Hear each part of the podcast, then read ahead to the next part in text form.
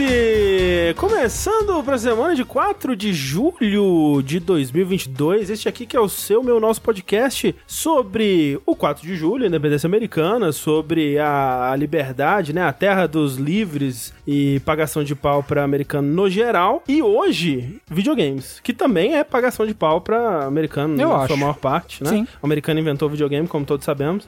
Todos os jogos produzidos Sim. até hoje foram vieram dos Estados Unidos. E hoje eu estou aqui com Eduardo Sushi. A águia careca. Acompanhado de Rafael Kino. A águia com cabelo. Acompanhado de Tengu Maru. Aí a careca paga comédia, a arpia um, um, um avião muito mais legal. Peraí, existe uma arpia brasileira? E, tipo, tem um pássaro, chama arpia. É? E ele é hardcore pra caralho. É assim. mesmo? É cara, é ele é bonito. Ele tem peitos gigantes. É isso, e ele tem, uma, tem umas penas tipo do Lubu, assim, tá ligado? Caralho. Na cabeça, assim. E é, bagu- é, é, é treta. A arpia é treta. É- é- recomendo, É recomendo. quem inspirou a arpia da ficção, Exato, aparentemente, exatamente. né, da mitologia, sei lá. Pô, Eu foda. não, não sabia. É brasileiro? É, tem aqui no Brasil. Porra, Não sei legal. se é natural do Brasil, mas é um pássaro que tem no Brasil. Os bichos, a versão brasileira é muito mais legal, né? O, o Boto Cor-de-Rosa, que é um, um golfinho do mal. O pior é que o boto cor-de-rosa. Olha, e ela é gigantesca, arpia. Procurem no Google aí. Gente, realmente tem arpia. umas Caraca. penas fazendo um V na testa. É tipo um Digimon. É isso que eu ia É falar, é o parece um Lubu. Digimon. É o é Lubu essa porra esse desse passarinho. É, é o Aero Vidramon, essa porra. Incrível. Não é muito foda, a arpia é um bicho muito foda. Bicho, esse bicho, como que tem um ser humano vivo do lado desse bicho? Eu não sei. não devia ser possível ser o pobre rapaz que tirou a foto do lado do bicho, né? Que Ele foi, descansa foi, em paz. foi o último sacrifício. né? É, foi o almoço do bicho. Ele falou: hoje, hoje meu Instagram vai bombar. pela última vez. Pela última vez. E esse é o André Campos. O, Sou eu. O rei dos animais. Sou eu. Isso, o rei da selva. um, um- um animal, né, em, em si. É, e eu que apresento o Vértice. Sejam bem-vindos a mais um episódio do Vértice, sim, esse aqui, que é um episódio de número par do Vértice, que significa que nós vamos falar sobre joguinhos, vamos falar sobre videogames, os joguinhos que a gente tem jogado nas últimas semanas aí, ao contrário do episódio anterior, que foi um episódio de notícias. Veja bem, fica aqui um aviso, nesse marco, né, nesse incrível marco de 340 episódios, vamos usá-lo para encerrar o Vértice no formato atual. Tá anunciado.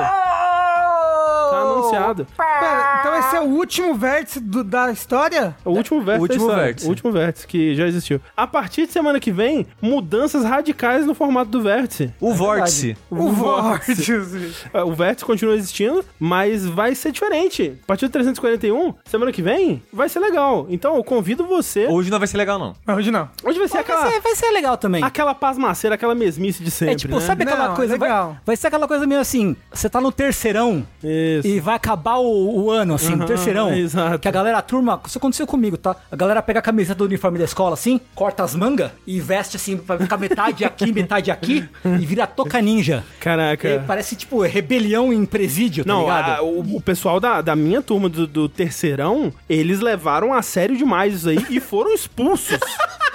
tipo, meses antes de se formar. Que que eles fizeram o que pra ser expulso? Eles explodiram um banheiro e roubaram as bandeiras do, do colégio. Porra, caralho. Ó, no, no último dia de aula, o meu amigo, um dos meus amigos no terceirão tacou fogo num lixão e quase foi expulso no último dia de aula. Caralho. Eu- não, eu acho justo também. Acho que, acho que tem que, né, a- tem que pagar pelas consequências aí do O, o jovem não tem muita noção das Não- coisas. Ai, caralho, Né, que né? genial. Enfim, o, o fato é que a gente não vai dar aqui todos os detalhes, mas saiba que o vértice a partir de semana que vem vai ser um pouquinho diferente. Então compareça ao é o vivo. Compareça. Né, Então, damos aqui a- aquele recado que a gente costuma dar sempre, que é, esse podcast, ele é gravado ao vivo. Então, você que tá ouvindo a versão editada, twitch.tv barra jogabilidade, semana que vem você vai poder acompanhar o primeiro vértice de uma nova era. Vai ser tipo Overwatch 2. É a mesma coisa, Vai ser, vai ser tipo Overwatch 2, só exatamente. que só que com um tanker só. Vai, não, vai, vai ser. Eu vou mudar o, a, a cor da câmera, vai estar um, tom mais, mais quente, assim. isso, isso. E vai ser a única mudança. Isso. É, podcasts é o que a gente tá aqui pra fazer hoje, né? É, e a gente não poderia estar fazendo isso se não fosse por pessoas como você, que contribuem nas nossas campanhas do Patreon, do Padrinho, do PicPay, com seu subzinho na Twitch, que sai de graça pra você caso você assine o Amazon Prime ou algum serviço da Amazon aí, né? É só dedicar todos os meses, né? Meio chato, você tem que ir lá e clicar no botão de se inscrever pra você decidir pra quem você vai dar sua inscrição daquele mês. Agradeceríamos muito se fosse a gente, porque ajuda bastante, né? Ajuda a gente a manter tudo isso aqui que a gente mantém. É, a gente tem anúncios é, de vez em quando, a gente tem umas permutinhas aqui e ali, mas o grosso é você que provém pra gente aí, né? Você que paga o nosso É salário. você que bota o grosso na gente. né? Isso, exato. Exatamente. E a gente tá mais uma vez aqui nesse belíssimo novo estúdio, que parte disso tudo é, é- é graças a vocês também, graças à contribuição que vocês mandaram. E dito tudo isso. Lembrando, ó, vou te Ah, é interromper aí, hein? Eu tenho que. Eu Vou te interromper, hein? Porque eu nunca lembro. Vou te interromper, hein? Porque, ó, primeiro, como o André falou, as pessoas lá botam o grosso em nós e, porra, a gente fica felizão. Se você quiser botar o grosso em nós e ainda sair bonito, você pode fazer como o Rafael Kina, que está aqui ao meu lado, e comprar uma camiseta maravilhosa de uma das 13 estampas de jogabilidade que estão disponíveis ali no chicorei.com.br. Você tem essa aí maravilhosa estampa do Doom. Pra você que não conhece, que não, não, não teve a honra de vestir essa camiseta em sua peita, é, tem várias referências ao universo de jogabilidade aqui. Sim. Tem o Sushi Capeta aqui no cantinho. Uhum, Tem o André Capeta aqui segurando um cartucho. uhum. Tem o. Tem eu, capeta. O sushi, o sushi. Não, o sushi capeta é esse daqui, desculpa. É que é difícil ver quando tá no peito do Rafa. Tem o cora... Tem, tem o Rafa Capeta, tem o Tengu Capeta e outras, outros detalhes. E mais outros aí. capetas. E outros Outros capetas. Exatamente.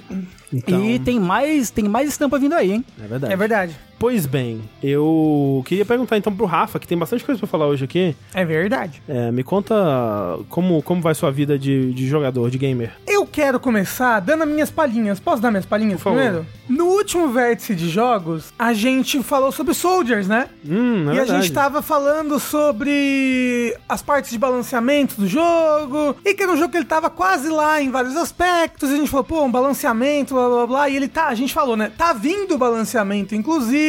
Eu não lembro quando, lembro que vai ser mais agora pro fim do mês. E tipo assim, uns quatro dias depois que a gente falou rápido. aquilo, uns três dias depois, chegou o patch de balanceamento no PC. Eu estava jogando, estou jogando, o Soldiers no PC. Olha só que loucura. Então eu já pude jogar o patch novo e ele realmente foi um renewal assim no jogo. É mesmo. É, em questão de. Mas você tá- Balanceamento, dificuldade, rolamento. Eu estava na última dungeon, aí o que que eu joguei? Eu voltei pra dungeon anterior, fiz um monte de coisa, terminei todas as sidequests de matar bichinho opcional. Tipo, fiz tudo que eu poderia fazer pra ir zerar o jogo. Que eu não sei se, se, né, se depois que eu fizer essa dungeon ia acabar. O foda é que, né, como eu falei no Vértice, eu fui jogar outras coisas, e aí acabei jogando um pouco ele, mas joguei bastante da- desse patch novo, o suficiente pra falar que, olha, eu acho que os desejos de vocês foram todos atendidos, assim. É, porque eu vi que eles colocaram mais checkpoint. Uma coisa que a gente reclamou, a pirâmide não te bloqueia mais lá dentro. Você pode Exato. sair dela durante a, a dungeon. É E, uma no coisa que eu geral, vi. os bichos estão dropando mais HP, dropa muito HP no chão, É, de eu, tudo. eu vi também que no. Quando você morre, você volta com. é, quando tem um checkpoint, né? Você volta com um pouco mais de vida. É, você volta com pelo menos 50% da vida. Cooldown do rolamento tá muito mais rápido, você rola muito mais. Ah, defender gasta menos. É, defender gasta menos. Eles realmente, tipo, várias das, das coisas, se não tudo que a gente reclamou naquele vértice, era algo que todo mundo já tava reclamando, né? Que, tipo, a comunidade Sim. viu, porque eram, eram erros, eram erros. mas- Eram escolhas duvidosas, assim, que todo mundo viu, e eles realmente arrumaram. E eu diria que ele tá, ele tá, ach- achei até que tava fácil demais umas horas assim. Eu falei, porra, tá fácil demais. É porque o mago é muito poderoso, né? E eu tava jogando de um jeito que eu voltava sempre pra pegar tudo, então eu estava sempre com o personagem o mais forte possível que ele poderia estar para aquele ponto do jogo. Então por isso eu achava que a dificuldade tava sempre alta, mas nunca exagerada. Mas eu tava pensando, e se alguém não tivesse voltando pra fazer todas as sim. coisas? Assim, a maioria Ia- das pessoas. É, ia estar uma dificuldade impossível. Então agora que eu tô, eu tô capado de poder no alto, eu tô tipo nível, nível 45 na última dungeon, eu sinto que eu estou poderoso, que era, que era o que eu deveria estar sentindo antes. É, justo, justo. Sabe? Uhum. E então acho que o balanceamento do jogo tá super bacana, tá uma delícia de jogar. E, porra, vale muito a pena quando eles botarem esse patch no console, quando eles consertaram do Switch. Eu acho que esse jogo tem o potencial de ser como foi o Blasphemous, assim, sabe? Uhum. Um jogo que no lançamento tinha umas falhas bem ruins e uns bugs Sim, horríveis. mas um jogo muito bom escondido ali. É, e que, e que com o tempo eles arrumaram tudo e hoje Blasphemous é um jogo excelente, sabe? E eu sinto que esse jogo é isso. É, a É. sensação que eu tive, né? Eu até falei, tipo, é, tem um jogo muito bom aqui, né? É, E eu, eu tô bem. Eu não joguei mais, né? Desde então, porque sabia do patch que tava vindo e. Agora esperar, né? Que te der, costuma demorar, costuma às vezes demorar meses, assim. Pra É, sair, porque né, pra no patch nos consoles tem uma burocracia muito grande, né? Uhum. Mas é, a minha palhinha sobre o jogo é isso. O jogo tá muito bom, excelente É. no PC. E quando chegar o update no console, deem uma chance. Menos pro Switch, esperem sair. Vai, vai ter um update específico pro Switch Hum. pra consertar Performance, o- a né? performance no Switch. Que no- o problema no Switch é isso. Eu só queria dizer rapidinho, antes do Rafa passar pra próxima coisa, que eu tava editando na época o Vértice quando saiu o patch. Eu tava lendo a lista de coisas que eles arrumaram, parecia que eles tinham ouvido o programa. Parecia, É, né? é assim, eu, eu tava rindo lendo, porque, sabe, 80% das coisas que a gente fala, eles corrigiram. É. A maioria das coisas que a gente reclamou tem algum tipo de correção lá. E eu tô muito ansioso pra voltar a jogar, só tô esperando sair pra console também. Eles arrumaram até o loading de PS5. Sim, Olha só. eu vi. Agora, quando você morre, dá load muito mais rapidinho É. pra você voltar logo pra batalha. Mas a próxima palhinha que eu quero dar é um jogo que lançou quinta-feira passada. E eu praticamente só venho jogando ele por enquanto, mas eu ainda não zerei. Então, eu, vou- eu vou esperar zerar pra falar mais dele assim. Não que eu acho que eu vou ter muita coisa pra falar, porque ele é. Ele é o quê? Ele é a expansão do Monster Hunter Rise. O Monster Hunter Rise Sunbreak. Que chegou então quinta-feira passada. O último monstro é o Sol e você quebra ele? É porque o outro era o Iceborne, esse era, era pra ser o Fire Death, mas eles erraram e botaram Sunbreak. Entendi. Eu acho que é alguma coisa a ver de Sunbreak, porque o monstro é meio que. O, o flagship monster dessa expansão é meio que um vampiro. Eu acho que era Sunbreak, por causa que é Rise e Sunbreak tem a ver com posição do, É, o, do o, Sol. Sol o, nascente. o Daybreak é o nascer do sol, né? E o Sunbreak? É, não- Eu, eu o acho que é só, sol. eu acho que é Não, só uma maneira. É uma, é uma forma poética de falar que é o nascer, um nascer do sol explosivo. Pô, É louco, porque muito do, da temática do jogo. Porque assim, o jogo o Monster Hunter Rise, ele se passa em Kamura Village, que é uma vila toda com inspiração japonesa, né? E aí lembra que eu falei que a apresentação dos monstros, toda vez que você encontra um monstro novo, haiku? Haiku? é Haikai ou Haiku, tanto faz. Isso, é um haiku cantado, Aham, né? E então ele tem toda essa temática Japonesa. ja- japonês medieval, né? E ele se passa, inclusive, na parte oriental do velho continente, né? Do velho mundo. E o que acontece no, no Sunbreak é, olha, inclusive o Sunbreak se passa. O Sunbreak é o Master Rank desse jogo, né? Que é que nem o Iceborne era do... Isso, que nem o Iceborne. Do Porque hoje. é comum nos Monster Hunters eles lançarem um Monster Hunter que tem o Low Rank e o High Rank. Que são duas campanhas de jogo. E antigamente não existia DLC, né? Então eles lançavam é, um ano depois, dois anos depois, uma versão que vinha. Ultimate. que Isso, uma versão Ultimate que vinha o G-Rank, que era o equivalente ao Master Rank. Agora com DLCs, eles lançam só os DLCs, então você não precisa comprar o jogo novamente, né? O Sunbreak, depois que você zera a campanha do High Rank, ele acontece, é, tipo, monstros do, do lado ocidental do continente estão invadindo Kamura e causando confusões, e alguma coisa tá causando isso. Então você vai para o, para o ocidente. Então, tipo, a temática to- toda dele é uma temática. o- Menos japonesa. não, é uma temática ah, oriental europeia, assim, sabe? Mais pra Transilvânia. Meio leste europeu, tipo as roupas, assim, uma, uma coisa meio, meio vampiro, né? Até porque o monstro principal é esse monstro que é um monstro que parece um vampiro. Então, tipo, quando apresenta um monstro novo, não é mais um Haikyuu, é um... Um Haikyuu, um anime Ah, de vôlei. Não é mais vôlei. Como é que é o nome? Haiku. Haiku. Não é mais um haiku, é um poema, né? É um a- é uma mulher ela, vôlei, canta- as crianças vêm com ela, ela declamando um poema, não é cantado. Por enquanto, né? Porque eu não zerei, então é, eu, eu não sei quantos mapas novos tem. Tipo, o Iceborne tem um mapa novo só, né? Esse daí eu, é, a gente abriu pelo menos dois, e eu acho que vão ser só dois mapas novos. Porque o segundo mapa é muito grande e complexo, é muito legal. Inclusive, o melhor mapa do jogo, já que o o nome do mapa é Citadela, e é um mapa muito legal. Nossa, é um mapa fantástico. Os monstros novos que trouxeram muito legais. O monstro, inclusive, que eu gosto demais, que é o Damio Hermotar e o Shogun Cenotauro, que são dois monstros caranguejos que são muito legais. Eu- eles tinham no Generations e fiquei bem legal que botaram eles no Rise. Umas variações de monstro irada pra caralho.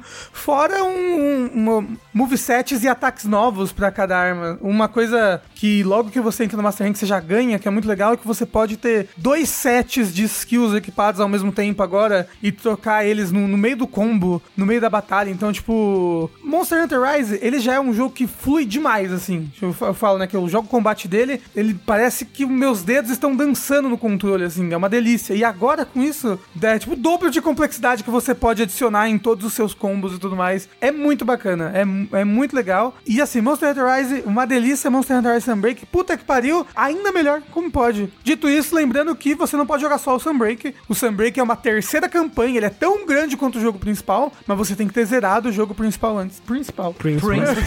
É The É Principal. Game O antes. Rafa, tá- o Rafa, no final do ano, ele não vai saber falar português vai, mais. não. Então tá gostando, é Monster Hunter. Não, é maravilhoso o Sunbreak. Tipo, é, é, tipo, é muito bom. Deixa eu falar. O jogo lançou quinta-feira. De quinta pra cá, todos os dias eu durmo e acordo feliz porque eu vou jogar o jogo. Sério. Eu acordo pensando, caralho, eu vou jogar o jogo. Que delícia. Como é bom estar vivo, gente. Como é bom poder jogar videogames. que bom, porra. Inclusive, Rafa, então, é, embarcando nessa daí, eu tenho aqui uma, uma pergunta que foi enviada pra gente pelo Telegram.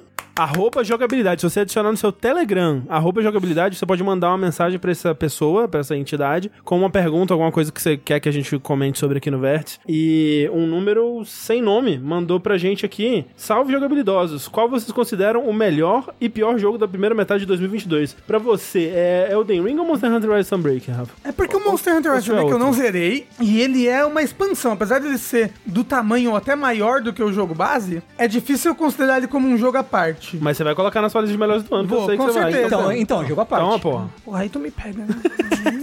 Pode falar que gostou mais que Elden Ring. Não, eu não sei Não, porque a polícia do Elden Ring vai vir Mas eu gosto ele. de Elden Ring. Eu a acho que eu- carrocinha do Elden Ring vai buscar o Rafa. Eu acho que Elden Ring é o meu jogo do ano ainda. Por, ca- por causa desse negócio da, da expansão e tudo mais. Aham. Elden Ring, meu jogo do ano. E você, é... E- Mas tem que falar o pior também. Cara, menino, É o pior jogo? pior. O pior é difícil, Porra, né? Lego. Le- o, o, o, o Lego Star Wars Que a gente lá. nunca vai saber por Não quê. vai, é horrível. E o seu, Sushi? Deixa eu olhar minha listinha. Eu preciso olhar minha lista. Eu preciso Ó, lembrar também, eu não lembro os jogos que eu Então eu coloco aí, pra mim, o, o, melhor, o, meu, o meu favorito que eu joguei até agora é o Sifu. E o pior, eu acho que tem algum. Qual o jogo que eu fiquei puto recentemente? Sabe um que é muito ruim? Você vai falar, o Salt and Sacrifice. Ele é bem Ah, ruim. é. É, eu não joguei, eu não eu joguei Salt não. Sacrifice. Eu acho que, olha, se eu dos que eu, Porque assim, né? Se o jogo é ruim, eu já evito. Então, esse jogo não é ruim, mas talvez o pior jogo que eu joguei. Esse ano. né, Nessa primeira metade do ano, talvez tenha sido um jogo que o Tengu vai falar aqui, hein? Eu tinha esquecido, mas de fato, acho que o pior jogo que eu joguei esse ano foi o Salt and Sacrifice. E o melhor, pra não falar Elden Ring, blá, blá, blá, blá, é Vampire Survivor. Tá aí. Vampire Survivor. É uma bela seleção. Ou Stanley Parable. Porra, Stanley Parable Ultra Deluxe, com certeza um dos melhores do Quero, ano. quero jogar ainda. Putz, Porra, bom André, também. você, quero muito. você tem que jogar Eu quero esse muito, jogo. pô. Eu quero muito jogar ele, quero muito jogar o Chaos. Chaos é bom, hein? Que é bom, tô ansioso pra expansão. Chaos é bom, hein? Caralho, acho que o meu jogo do ano é Chaos. Jogo do ano não. O melhor jogo que eu joguei na primeira metade de 2020 talvez seja o Chaos. E o- agora o pior é complicado, hein? Pior. Que jogo que, um- que jogo que eu joguei e achei uma bosta esse ano? É difícil, tô falando, tô falando. Eu tô olhando aqui ali os, os vértices, assim, porque eu realmente não sei. Ah, eu também acho que não joguei nada de muito ruim esse ano pra ter aqui. Ah, Babylon's Fall. Babylon's Fall. Babylon's Fall. Pô, é tão ruim. Eu só joguei o beta, mas conta. Babylon's Fall é o pior jogo que eu joguei esse ano. Tá aí. Mas vejam bem, então. Ó, eu Hum. vou aproveitar, então, que o Rafa falou de um DLC pra falar de outro DLC aqui, que É no o DLC caso... Cedilha, ouçam. Isso, é o nosso podcast bônus. Mas também vou falar de um DLC cujo nome é DLC, que é o Delicious Last Course, do Cuphead. Não é verdade? Ah, Eu não falo esse idioma, Rafa. Em inglês. É, peraí, peraí, peraí. Que... É, Cuphead, né? Cuphead. Qual é a opinião de você sobre Cuphead? Gosto muito, só É. que eu fui jogar, tipo, muitos anos depois. Eu fui jogar só quando eu comprei o Series X. É. Cuphead, eu acho ele mais bonito do que legal. Mas ele é um pouco isso, né? Tipo, o Cuphead, ele é, ele é um tipo de jogo que ele tá lá, tal qual Red Dead Redemption, pra testar o quanto que a gente aguenta, é, o quanto de, de, de sacanagem, putaria que a gente aguenta de um jogo bonito. Até quando a boniteza se sobrepõe à filha da voltar. Porque é um jogo meio pau no cu, assim, o Cuphead, né? Ele é. Pô, sério? É assim, porque eu, eu cheguei. Faltou um boss pra eu chegar no último boss. Do, do principal? Do principal. E eu tava achando de boaço o jogo. É, é engraçado porque eu joguei na época no Game Pass, ou sei lá, no, na versão de PC que tinha no Xbox. E aí agora pro DLC eu joguei de novo o jogo principal também, né? Pensei, pô, já joguei, já zerei esse jogo, vai ser tranquilo, vou jogar. E sofri de igual de novo. Acho, eu acho um jogo muito difícil. E é um jogo que, ao contrário de quan- quando a gente costuma falar de outros jogos que são considerados difíceis aqui, é um jogo que ele, ele quer ser difícil. Ele, ele sabe que o negócio dele é a dificuldade. Porque esse, esse DLC, né, que saiu do Cuphead, ele. Ele é mais difícil que o jogo base. É, eu, eu diria que ele é. Ele, ele- eu diria que ele é mais ou menos a mesma dificuldade do, do final ali do jogo base. Ou começa, pelo menos. É. Né? Ou você já terminou o DLC todo? Terminei, terminei. É, ele é curto? Então, isso que eu ia falar. Ele é bem curtinho. Tipo, vendo um vídeo de que é uma pessoa que não tá morrendo tanto, né? Que eu peguei aqui pra, pra ilustrar, uns 40 e poucos minutos, assim. Nossa, super curto, então. Então, pra quem jogou o jogo base, pra ter uma ideia do tamanho desse DLC, ele é do tamanho do. É, porque o, o, o jogo base ele é dividido em três pequenas áreas, né? E aí depois tem a área final. Ele é do tamanho de uma dessas pequenas áreas, assim, sabe? Então ele é sei. tipo quase. Ele é como se fosse um terço, e aí ele tem um chefe é, extra, um chefe secreto, digamos assim, que eu ainda não derrotei. E a dificuldade dele, ele é, ele é comparável a qual pedaço do jogo? Mas base, o final. assim? O final? É, o final. Tipo, eu não acho que ele vai muito além da dificuldade do, do jogo base. Sei. Mas, dito isso, é um jogo a- a- é extremamente pau no cu, assim, nesse sentido da, da dificuldade. Em muitos momentos, assim, a dificuldade dele é, é tipo, ah, tô, tô jogando aqui, tô lutando contra o chefe e a tela vira, tipo, 90 graus. E o controle não, não vira. Então, tipo, você ainda tem que pensar que o, o pra frente é o pra cima, comparado à, orientação nova da tela. Então, que- meio que, sei lá, talvez girar o seu monitor junto, assim, pra, pra acompanhar. Eu, tipo, é realmente, né? Sei lá, se você cortar o meu braço, o jogo fica mais difícil, né? Obrigado. Porra. E, e, tipo, né, isso de fato não acrescenta nada a, a, sei lá, a experiência, além do fato de que realmente você tá deixando o jogo mais difícil nesse momento. Parabéns. Eu não sei se isso é algo que eles adicionaram durante o desenvolvimento, né? Tipo, putz, essa parte aqui não tá tão difícil quanto a gente gostaria. Vamos girar a tela. Ou se já era parte do, do conceito inicial desde o começo. Você jogou com a Capelina? Então, eu só joguei com ela. E era uma, uma dúvida que, é- que a gente tinha, né? Quando a gente tava falando desse jogo, quando ele apareceu nessa, é, nessa não E3 aí. Que, putz, será que ela vai ser o, o modo fácil? Como é que vai ser a diferença? E ela não é o modo fácil. Mas eu acho que o saldo dela é mais positivo no geral, assim, sabe? Tipo, em questão de habilidade. Porque ela tem um pulo duplo, ela tem um dash que dá o, o parry, né? Pra quem não, não lembra de- do Cuphead ou não jogou, ele tem esse sistema de parry que é muito importante, né? Porque é uma das principais formas de você encher a sua barra de especial, que é, de vez em quando, um- algum objeto na tela vai ser rosa, tipo, algum projétil ou alguma parte do inimigo vai ser rosa, e você consegue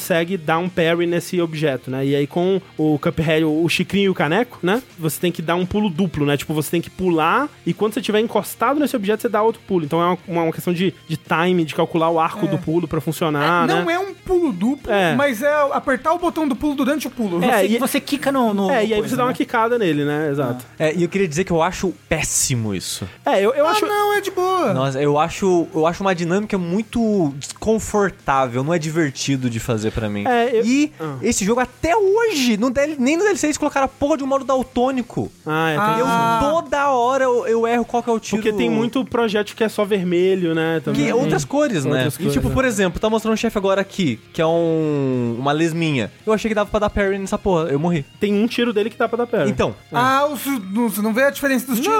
Ah, tá. Nossa. Porra, é. putz, aí é, É que tipo, mesmo. um é verde, quase verde, o outro é vermelho. Que é justamente o daltonismo do sushi. Exato, exato. É. eu acho péssimo. No jogo isso base é eu já sofri absurdo. muito com isso e continua horrível. Eu só joguei o jogo quando lançou. E eu fui jogar um pouquinho agora no DLC pra ver o que, que eu ia achar dele. Você jogou o DLC ou o jogo base? Hoje em dia é só o DLC. Ok. O jogo base eu joguei na época que Aham, saiu. sim, sim, sim, sim. E eu pensei, tipo, ah, talvez eles vão corrigir algumas coisas. Não, foda-se, tá a mesma bosta. A senhorita Cálice, né, que é a personagem nova aí, ela tem e- esse dash, o, botão de dash dela já dá e- o parry. Se a distância coberta pelo seu dash, cobrir, né, o, o objeto, o projétil, você já dá o parry, né, automaticamente. Então ele é, ele é bem mais fácil nesse sentido. Mas também tem, o- alguns, alguns né, reveses aí, porque pra jogar com ela, ela é um item que você equipa no Cuphead. A progressão de personagem do, do Cuphead, do, do Chiquinho do Caneco, no, no jogo base, você tem especiais que você pode escolher, você tem tiros que você pode trocar, e você tem um item, um acessório que você equipa, que pode ser, ah, o, o seu dash agora ele tem invencibilidade, né? Ele atravessa o inimigo. É, o seu o especial ele vai enchendo automaticamente,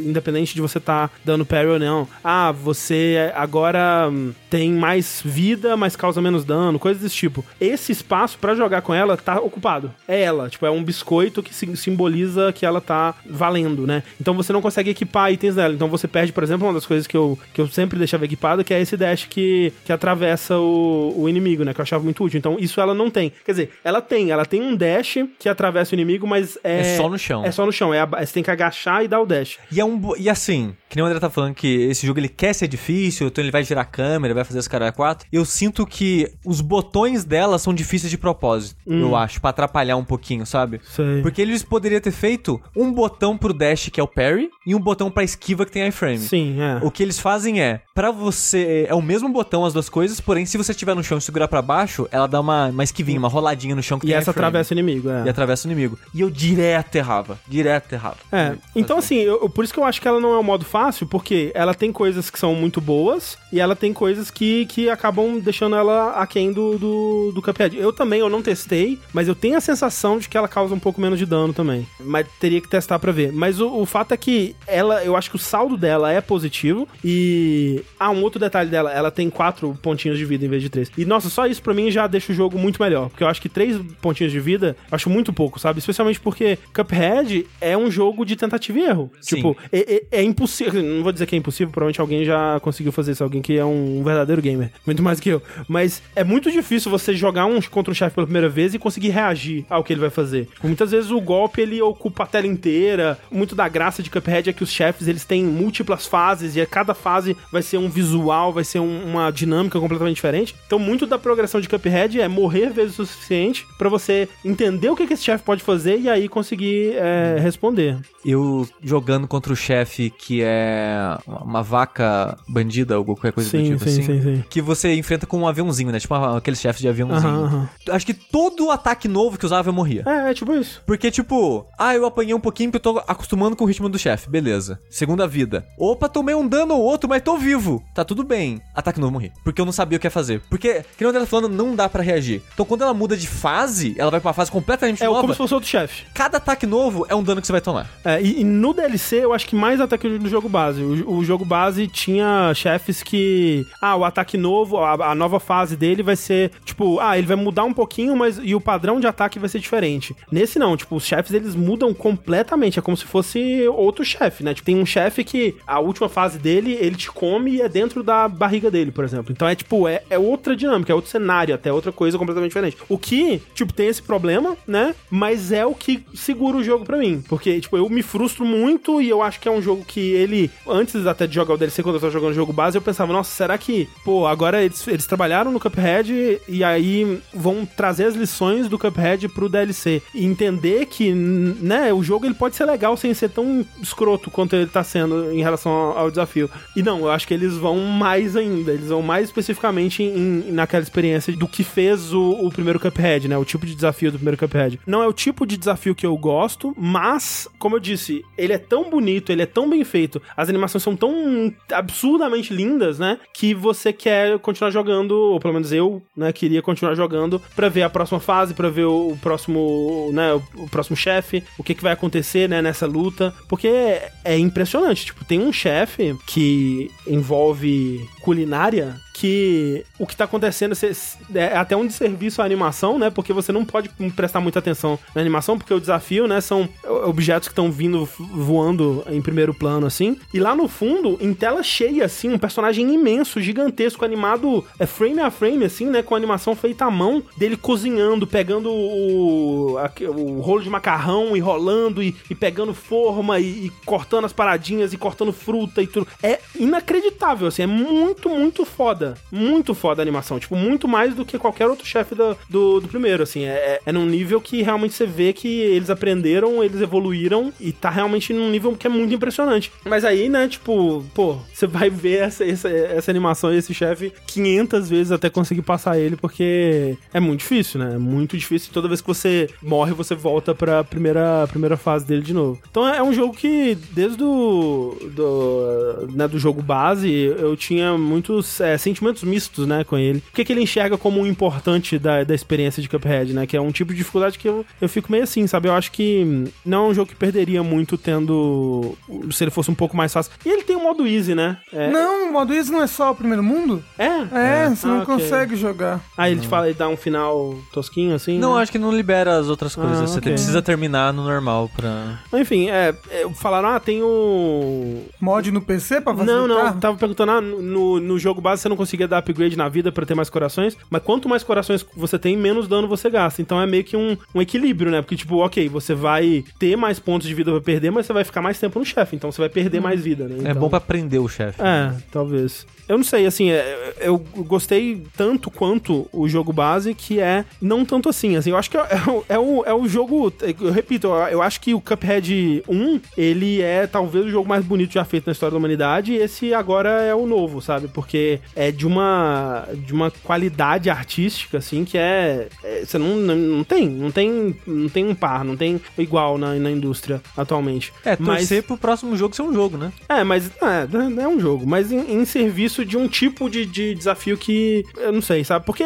é aquilo. Quando eu lembro antes do jogo lançar, né, que o primeiro Cuphead ele ficou muito tempo em desenvolvimento também. Eu, eu lembro que foi um, foi- foram etapas, né, da gente descobrir, ah, putz, esse jogo parece muito legal. Ah, ele vai ser só boss rush, né? Ah, não, agora eles estão colocando umas fases de, de run and gun pra dar uma, uma estendida. Ah, que é a porque pior coisa do jogo. que não tem nesse. Ai, que bom. Não tem fase de run and gun nesse, só. é só chefe, o que eu acho muito bom. Mas você vê que era muito claramente uma preocupação de não ter um jogo curto demais, sabe? E eu não sei, eu não sei se seria um problema. Quer dizer, Assim, eles tiraram isso no DLC, né? Porque eles são É. 5 anos e é um DLC de curto. tipo, eu entendo a, a preocupação na época porque eles estavam tentando se estabelecer ainda, né? É, Era o primeiro então. jogo do estúdio. Agora Cuphead agora já é uma tudo marca, né? Eu entendo essa preocupação, né? De você querer ter um jogo que a pessoa não saia sentindo que não teve o, o, o dinheiro bem gasto, né? Eu entendo. Mas em muitos sentidos eu acho que trabalha a, a desserviço do, do jogo, assim, porque é meio é um jogo meio pau no cu, como eu disse. A dinâmica com os chefes, né? O controle do personagem em si, tudo isso pra mim é muito bem feito. Pra mim, o, o que eu não acho legal é como ele enxerga a dificuldade, assim. Eu acho que,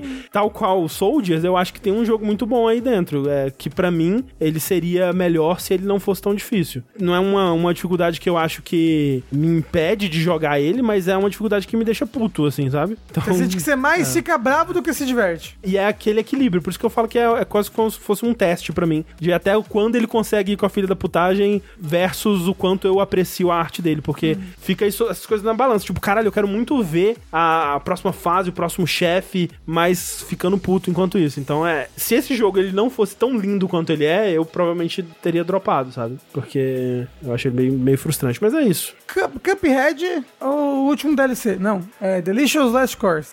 É, eu tô vendo, eu tô vendo bastante gente falando no chat, ah, não acho tão, tão difícil assim. Eu acho que é, é tudo. é, Subjetivo. Subjetivo, né? Eu, tipo, eu vi gente falando, ah, eu acho os jogos da, da From, por exemplo, mais difíceis. Nossa, eu não acho de forma alguma. Nossa, nem fudendo. Nem fudendo. fudendo. Tipo, é longe pra mim, mas eu entendo que pra outras pessoas seja diferente. Eu acho algumas coisas da From bem mais difíceis do que eu achei Cuphead. Tipo, eu acho a Malenia muito mais difícil do que qualquer coisa que Ah, Cuphead mas a tenha. Malenia, né, aí é outra parada também, né? Ela é um ponto muito fora Mas da então-. Mas então, a Malene eu fui com a, com a katana de sangue lá, eu matei ela em 10 minutos. No Cuphead não tem katana de, de sangue. Verdade. Não tem katana de sangue, porra. Porra. Aí é difícil. No, no, no, no Elden Ring, quando eu tinha dificuldade, eu, eu summonava o, o meu mímico lá, ele matava o chefe pra mim. Você, tem, você sumona o sushi no quarto, ele vem e você joga os dois. Mas o, o Cuphead, ele tem o lance do co-op, né? Que dá uma ajudada. Que jogando co-op, um É. pode reviver o outro e fica mais de boa mesmo. É. Mas de fato, Cuphead é uma coordenação motora muito mais necessária. É muito mais velocidade de dedo que eu acho que o Dark Souls às vezes não exige tanto. Não, o- o Sanseguro falou, o pessoal que joga muito videogame antigo costuma achar Cuphead normal em dificuldade. Eu discordo também, assim, eu acho que é um tipo de dificuldade diferente, né? É, Tipo, Assim, ele me lembra um Contra, só que, tipo, Contra é bem mais filho da puta do que ele. É, mas o lance do Contra é que tem muitas vezes vida e, e continue. Infinito.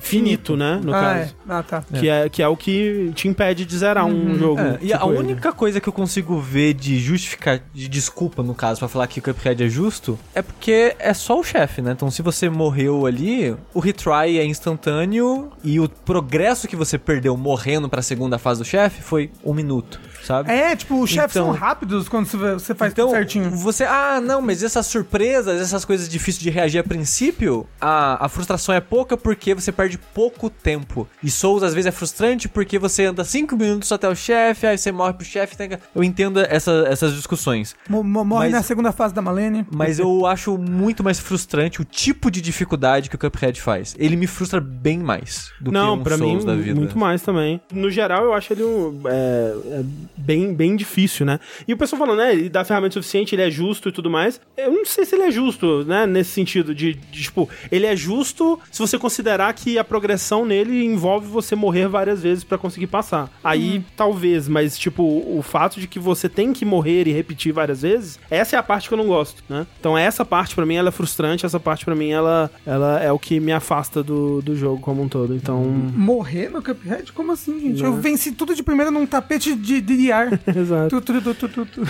É isto, Cuphead. Já que o Rafa então deu as palhinhas, eu ia falar de um outro jogo antes, mas eu fiquei muito curioso, muito intrigado com a declaração de André Campos. Ah, Porque eu, depois que o Rafa comentou, no outro vértice, eu comecei a jogar o, o Fio Fantasma Tóquio, Fio Fantasma Ah, o Toque. Ghost Shore Tokyo. né? Que eu terminei uns dias atrás. Ah, é um jogo curto pra não ser um jogo de mundo aberto. Tipo, eu terminei ele com 30 horas, o que é bem curto, né? Pra um jogo desse estilo. E eu fiquei curioso, porque você falou que achou muito ruim. Não, não falei. Olha, Não. como são as coisas. Ó. Olha como são as coisas. Não, perdão, Você perdão. falou que era o Spy Family dos videogames. Eu falei, Desculpa, desculpa. de forma alguma é um jogo ruim. Aham. Mas dentre os que eu joguei... É o pior. É o pior. Ok. Tipo, é- Caralho, você achou ele o pior jogo do ano até agora? Exatamente. Caralho, André. André confirma. Eu, eu sinto que ele é um jogo que ele falta um pouco de sal e tempero em várias coisas, mas ele não é ruim. Você diria que o Soldiers é melhor que ele? Eu acho. Eu, eu prefiro O André. Soldier. Eu Ah, prefiro, tá. eu prefiro Soldiers que ele. Ah, Mas me fala, agora eu, eu quero que o André André fale, eu não quero mais falar, eu quero ouvir você falar. Ah, assim, mas o André jogou cinco jogos, exato. Exatamente, tem isso também. Eu joguei pouca coisa esse ano. E o André jogou muita coisa boa. Chamou de The Witcher 3. E é. Não, assim, eu, eu acho que é um jogo muito desinspirado, assim. Sei. Eu jogo esse jogo e ele me lembra hum, uma época da nossa indústria que a gente já deixou pra trás. Não só no, no sentido do mundo aberto sem graça Ubisoft dele, mas principalmente... Sabe que jogo que esse jogo me lembra? Ninja Gaiden 3 The, The, The- Dark Sword of Né, não, é que era? Dark- é, The Dark Ship of Doom. Não lembro o Alguma subtítulo. coisa Ship of Doom. Não, acho que era Edge, não é? Alguma coisa... Enfim. O Ninja Gaiden do Nintendinho. Não, não, não. Ninja Ah, Gaiden 3... Ah, o Razor's Edge. Razor's Edge. Razor's Edge. Esse daí. Ah. Que é um jogo japonês feito pra ocidental achar massa. Eu não consigo ver nesse jogo Alma, assim. alma. É, eu, Sei. eu- Como assim? O tempo todo você fica vendo alma no jogo? É, isso é verdade. Isso é um jogo que de não jogou, jogou, jogou, jogou, jogou errado pra caralho. Joguei, joguei. Sei. É um jogo que pra mim ele é, parece feito. Como é, como é que é o jogo que faz lá no. O que, que é? Esse Ubisoft aí tá vendendo bem. Vamos, vamos ver um jogo que eles, Sei. que eles fazem. Me parecia o tempo todo que era um. É um jogo por encomenda, Sei. sabe? Sei. É, e, e me dava uma, uma Porra, sensação eu ruim, a- assim. Ah, não, tipo, a cidade dele tem, tem muito amor na Mas então, é a mesma coisa que a gente fala de, de, é, de Assassin's Creed. O mundo é sempre incrível. Mas é, E- tem muitos Assassin's Creed bons. O Odyssey eu achei Mas então, bom. eu não tô falando que esse jogo é ruim. Você tá falando que ele é Assassin's Creed? Não, então, você acabou de falar que Assassin's Creed é bom. tem, uma diferença, tem uma diferença muito grande aí. O jogo é bom, ele só é desinteressante É eu falei. Quando mim. eu falei dele, eu falei, ele tem muitas coisas. Ele falta um pouco de sal, falta tempero. Então, pra mim falta, falta alma. tempero. Falta, falta, falta uma vontade de, de, de, de fazer o jogo, sei lá, sabe? De, Ah, eu, eu, eu, eu acho que falar isso me parece meio injusto com o jogo, sabe? Tipo, parece que eles estavam fazendo de má vontade, sabe? Parece que eles estavam fazendo desinteressado. Eu, eu sinto um pouco isso, na temática, no jeito que eles tratam. Tipo, óbvio que as pessoas, né, muito talentosas e tudo mais, Sim. Falta Souls. Mas me dá essa vibe de um jogo feito por encomenda. In- Inclusive, eu não sei o que você achou dos designs, dos designs dos yokais, mas eu gostei muito de todos, assim. Sim, é legal. Tipo, toda a parte artística do jogo É, é muito bem legal, né? Sim. É, sim, sim, sim. É, o que eu achei, tipo, não sei quanto, até, quanto que você jogou dele? Eu joguei até. Tem uma parte que você hum, perde seus poderes e tem eles de volta. É no- ainda no começo. É, É, um pouco é, depois. é meio no, é mais pro começo ainda. Eu achei ele um jogo. Eu terminei, de novo, com umas 30 horas, eu achei ele, tipo, eu deveria sentir que ele era um Ubi game, mas eu não tô sentindo. Por quê? E eu acho que eu acho que o, o mapa ele é mais. Ele é mais curto, assim, as distâncias são menores. Sim, sim. Tanto que, assim, pra Ele é mim, denso. eu quase não pegava. É, Fast travel. Fast travel. Uhum, eu, tipo, eu ia andando. Eu nem corria, eu ia andando. Ou eu ia andando, ou eu ia pulando de prédio em prédio pra pegar as alminhas. Porque eu sentia, tipo, ah, eu consigo. É uma distância andável. Então eu vou andar, tipo, ah, vou virar ali, vai ter uma alminha, vou virar aqui, vai ter um, um, um dizozinho pra eu rezar. Ah, eu vou virar ali, vai ter um sidequest. Então eu sentia que eu ia andando na minha, né, no meu. Furu, furu, furu, furu. É tipo, ah, uma coisa ali, ah, uma coisa ali que legal, uma coisa ali que legal. Isso me mantinha entretido. E pra mim tem a, a- acho que o valor extra de estar andando por lugares que eu já visitei Ah, na vida real. Não, isso é muito legal porque assim, É. no começo você. O primeiro lugar que você anda é a, a travessia de Shibuya. É, o né? cruzamento famoso de E Shibuya, você é. vai naquela rua do Persona 5, assim, sabe? é aquela rua, tipo, caralho, eu já passei por aqui, né? Em outros vi- videogames. Em, em outros videogames várias vezes, né? Eu conheço muito. Tipo, ah, aqui é onde é a locadora, aqui Aham, é. Tipo, eu conheço esse lugar, sabe? Sim, sim. Até, cara, a- a- o lugar que mais me maravilhou, na verdade, foi a estação de, de, trem, de trem, de metrô. E, caralho, eu passei por aqui várias vezes, era igualzinho. Eu comprava, comprava bilhete nessa máquina aqui, que tem um monstro de costas pelo lado, bater na bunda dele e ele morrer. É. Mas é, pra mim foi uma experiência. E é assim, né? Tem até. Eu acho o jogo plasticamente muito legal. Tipo, ah, os movimentos de mão do personagem quando Isso vai é soltar os poderzinhos. Isso é muito legal, né? né? Um, eu concordo que o gameplay dele não é nada inspirado, assim. Inclusive, eu acho que eh, deveria ter mais poderes, inclusive. Inclusive, Acho que falta eu poder. Acho, eu acho também. Uma coisa Ó, que o Rafa falou no, no- Quando ele falou que, eu, que é a minha experiência, e dito isso, eu, eu, eu joguei, tô jogando, né? Pretendo terminar no hard, né? Porque uma das coisas que o Rafa falou é que era muito fácil e tal, e talvez no hard fosse mais legal. Uhum. E é um pouco mais desafiador, eu morro algumas vezes aqui e ali, mas é aquilo que você falou: é andar pra trás, faltar poder. Isso. Tipo, nenhum inimigo requer uma estratégia diferente disso, assim. Tá, E- ma- Mais pra frente até tem uns inimigos que, que exigem que você dê muito parry, inclusive. Hum, legal, legal. Mas o que eu, o que eu falei que eu senti que faltou no combate dele e que eu senti também que faltou um pouco na exploração do mundo é movimentação. Eu acho que ele tem poucas opções de movimentação Sim. que de- deixariam o combate mais fluido, mais interessante. Se ele tivesse um Sim. dashzinho pro lado, Sim, sabe? eu concordo, concordo. Total. Porque você fazer um basicamente. combate mais dinâmico. Porque você basicamente tem quatro armas só, que é o poderzinho de vento, de água, de fogo e o arco, que é, o- que é forte pra caralho. arco é bem forte. O arco é muito OP. Não, o stealth é muito OP. Mano, você bate headshot com arco é muito forte, muito forte. sim. É, e tem os, os talismãs que são divertidos de usar. Você tem que usar os talismãs de, de maneira. Você já pegou talismã já algum? Já, já. Eu acho que o- tem um que cria uma moita e eu acho muito engraçado. Ah, eu acho que isso não Você cria uma, tipo umas graminhas assim no meio da rua. e aí tem até um achievement por, por você matar X bichos com, de dentro do- da moita, assim. E dar o stealth kill nele, assim. Isso aí. É, e é bacana. Eu acho que tem uma variedadezinha, podia ter mais armas, eu acho. A impressão que eu tive terminando ele é que realmente faltou, ou faltou tempo, ou faltou ideia, porque tá faltando. Parece que falta coisa mesmo. Falta história. A história tem um- uma premissa que eu achei razoavelmente interessante. É interessante, é. Mas que ela, tipo, faltou. o Tipo, e o final é legal. Hum. Mas não teve desenvolvimento muito na meia hora ali, sabe? Eu acho que é muita coisa que você tem que, tipo, ah, tem que ver numa fita ó, no audiolog. Ou ler num textinho ali e tal. Você sentiu também isso? Eu progredi pouco a história principal e fiquei mais abrindo o mapa pra Aham, caralho, né? aham, fiquei aham. fazendo um milhão de sidequests e Sim, tudo mais. sim. Então eu tava achando as sidequests muito mais divertidas, porque eram tipo mini contos de terror, assim, É, sabe? sim, sim, sim. Do que a história principal. Sim. Mas ainda assim, tipo, é, é muita. Sabe, sidequest de siga esse negócio aqui pela cidade. Ah, não, não. Eu vou falar. Muita ah, sidequest ah, de an- ande nesse lugar onde as coisas estão esquisitas Não. e as coisas vão. Eu tô, em questão de gameplay, as sidequests não me apresentavam nada, nada novo. Mas eu gostava da temática. Ó, esse daqui é da casa de um hoarder. Esse daqui é o hotel que a pessoa desapareceu um dia dentro do quarto. Eu achava interessante a. a- Falei, o que, o que mais me pegou desse jogo, que eu mais gostei é, é a amb- ambientação, sabe? Era um, um quesinho de Junjito que tinha ali algumas Mas, coisas. mas ao, me- ao mesmo feliz. tempo, o que ele faz com essa ambientação, pra mim, não é muito interessante. Tipo, é, é- ok, tem esse ambiente aqui, né, que é muito legal, como o, o Tego atitudes plasticamente muito interessantes, né? Mas aí, né, o que você vai fazer lá é enfrentar o mesmo bichinho que você tá enfrentando na rua, é fazer um sinal, um sinal do Naruto aqui pra, pra resolver um negócio. E, e eu não acho que as histórias, pelo menos até agora, as histórias são legais, mas também não são aquela coisa, nossa, putz, é, eu tava super investido em saber o que, que, que ia acontecer nessa side quest, nem nada assim, sabe? Tipo, é, prende a atenção, é uma historinha, né, que vai te levar até o final assim, dela, é. mas que não. é. Não é assim, Mas não. é, é, é legal você estar ali. Eu não sei, eu acho, eu acho que Né? talvez na primeira pessoa, eu achava muito legal estar naquele local. E o jogo, como o Tengo falou, plasticamente é muito bonito. Eu ficava in- interessado de, tipo, ver os locais, assim, novos. E talvez porque eu nunca tinha jogado um jogo em primeira pessoa em que eu estava verdadeiramente em Tóquio e via todos os detalhezinhos de Tóquio, assim, que é, é muito bacana. E o jogo é bem detalhado, assim, você entra nas vielinhas, tem, tem bastante coisa pra explorar nas vielinhas, inclusive. Eu adorava ver as casas por dentro, assim. O, o- o- as comidas, É, a- a- os produtos, assim. né? e os vendedores das lojas são tudo gatinho. É, verdade. Uns gatinhos Hum, Necomata. que fica flutuando assim, com a barriguinha pra cima, assim, porra. E você pode petar o cachorro também. Isso é verdade. verdade. Tem bons, bons cachorros. Né, bons tem- cachorros. O Bons gato não cachorros. pode petar o gato. Alguns deixam, outros não. O que, é, nem na porra. real. Exatamente. Tem uns que, tipo, ele chama assim, o gato fica só olha, ele não vai. E você pode ler a mente dos animais pra saber o que- se É. eles querem comida, se eles querem carinho. Exato, exato, exato. É, mas eu acho que ele, ele é muito legal de clima. Acho que o clima é muito legal. Eu acho que ele faz coisas legais em certas missões da história, especialmente.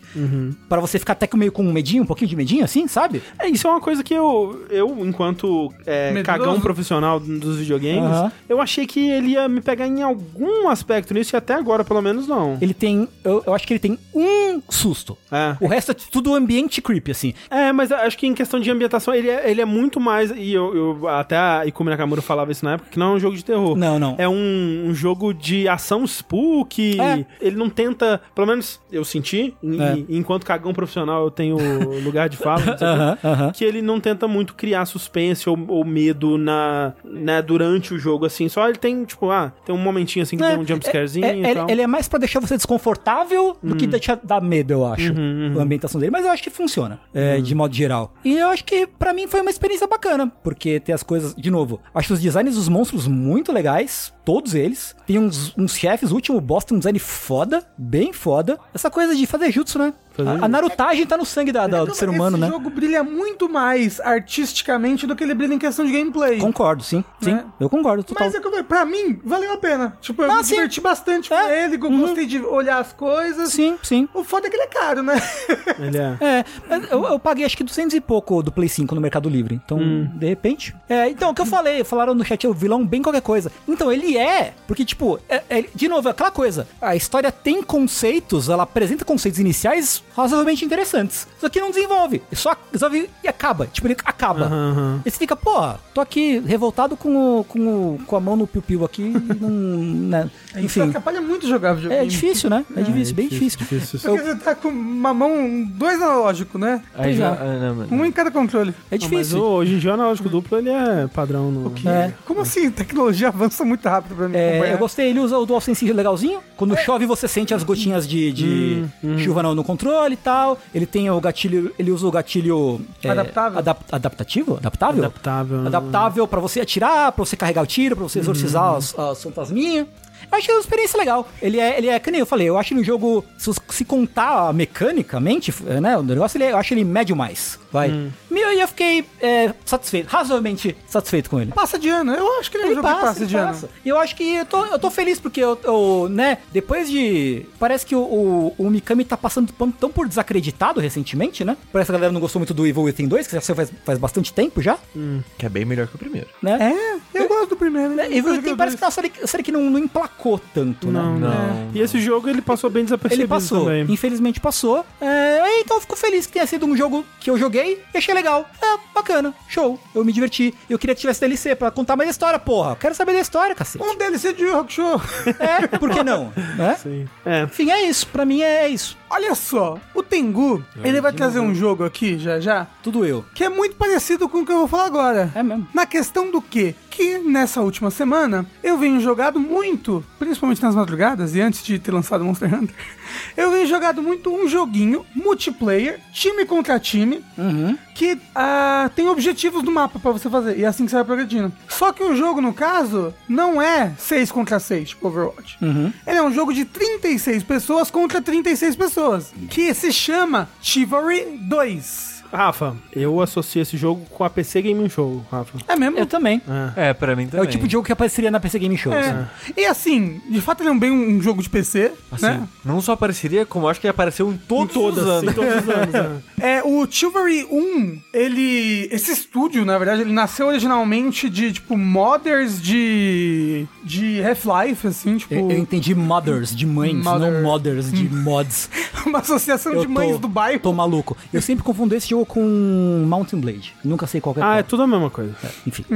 E aí depois ele virou um jogo próprio, que é o Chivalry 1, que é de 2013, 2012, alguma coisa assim. E ano passado lançou o Chivalry 2, em junho do ano passado, então ele é um jogo relativamente recente e lançou uma expansão agora, faz pouco tempo. Ele é um jogo de batalha medieval, em primeira pessoa. Na verdade você pode jogar em terceira pessoa, muita gente joga em terceira pessoa. Eu prefiro jogar em primeira pessoa, em que são tipo batalhas gigantescas, assim, né? Porque, como eu falei, são 32 players contra 32 players. E fora que tem, tipo, às vezes uns bots no meio, uns, uns cidadãos. Então, tipo, são batalhas muito grandes e épicas em que você tem que fazer várias etapas até conseguir vencer ou ser derrotado pelo time inimigo. E são bem, são bem tipo. É, etapas de um cerco medieval, assim. Tipo, você começa em alguns mapas, porque isso, é- isso de- depende do mapa e depende do time que você cai. Tipo, vamos supor, tem a Batalha de Luizinho. Esse, esse mapa, a Batalha de Luizinho, é sempre as mesmas et- etapas que acontecem ali. Ah, ele começa com você invadindo uma muralha, depois você tem que roubar os porcos das pessoas levar pro seu navio, depois você tem que destruir,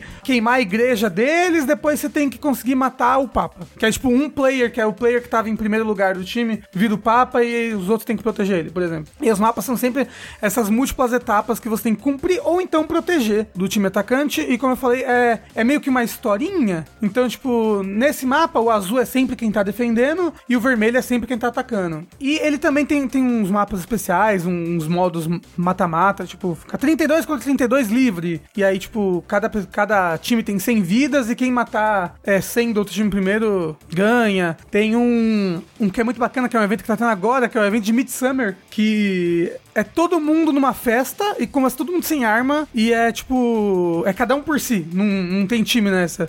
E aí você mata com o que você pegar. Você pode cortar a cabeça de alguém, usar a cabeça pra jogar na pessoa. Você tem. Ele é um jogo que tem, tem um quê de. um quê de física. Então, tipo, ele tem muito objeto no cenário pra você pegar e jogar, umas armas diferentes pra você usar. Mas uma das coisas que eu achei mais legal nele é que ele é um jogo que ele tem classe. E você upa as classes. Então não é tipo uma bagunça na hora de você organizar o seu personagem, né? Tipo, ah, bota qualquer arma com qualquer armadura aqui, não. O jogo tem quatro arquétipos, e aí você personaliza os quatro arquétipos em cada um dos times diferentes. Tipo, ah, eu quero que o arquétipo de personagem de arma pesada seja ah, um homem barbudo com essas roupas aqui. Isso é só visual, né? E aí nesse time ele é assim, nesse outro time é outro personagem, nesse outro time é uma mulher, que tem no Chivalry 2, personagem feminino pra você fazer também. E aí cada uma da- dos arquétipos, cada um dos quatro arquétipos tem três classes. Por exemplo, tem um arquétipo que é um arquétipo do escudeiro. A primeira classe dele, acho que ele começa com uma ala- alabarda. Sushi, qual que é aquele que... Qual? A labarda é a lança. Hum, é, É, tipo uma lança com uma lâmina de lua, assim, na ponta. Então, não é uma lâmina de lua, é uma lâmina de machadinho na ponta. É, tipo, É, é, tipo, é, ela- é, é que é alabarda. alabarda. É alabarda. É, é, porque você, conforme você joga na classe, só de jogar e fazendo os objetivos, você vai upando aquela classe. Que te deixa pegar armas diferentes pra aquela classe. Hum. Que não são mais poderosas ou não, elas só, são diferentes. É tipo Battlefield, então. É, exato. Sei. Por exemplo, esse daí, né? Ele tem a. É, que essa é a classe que eu mais jogo, então que eu vou mais saber. Que é tipo um escudeiro, o arquétipo do escudeiro. Ele tem. Então ele começa primeiro com essa arma de poke, depois ele ganha uma arma de escudo. É escudo mais uma outra arma. A terceira classe dele é um engenheiro, que começa com um martelo e pode construir algumas coisinhas a mais no campo.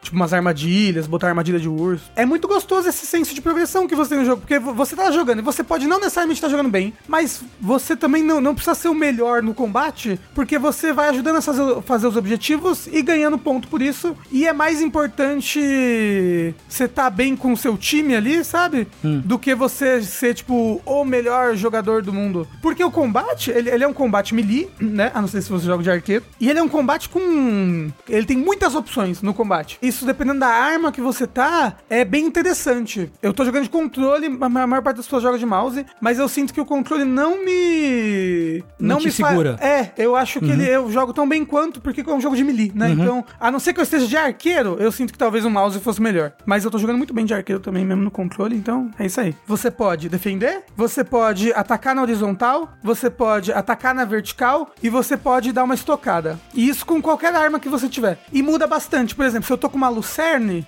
quando eu dou uma estocada, eu dou uma estocada com a parte da lucerne. Pra quem não sabe, a lucerne é uma arma que ela é tipo uma. Um martelo de duas mãos com uma ponta. É, Isso, foi o é. Miyazaki que inventou pra É colocar isso. no primeiro Dark Souls. Isso, isso. É, ele é uma arma que ele tem, ele tem um martelo de um lado, uma ponta de lança e um, como se fosse uma mini foice, uma picaretinha do outro lado, né? E cada um serve pra uma coisa, mas tipo, se eu tô com uma lucerne e eu dou o ataque vertical, ele bate com com a parte do martelo. Se eu dou um poke, ele vai bater com a parte da lança, ou seja, ele tem ele tem várias vantagens e desvantagens porque de acordo com o arquétipo que você tá, é o tipo de armadura que você tá também. Então, tem um arquétipo de arma pesada. É, ele sempre vai estar com a armadura pesada, então ele vai tomar mais dano de armas blunt.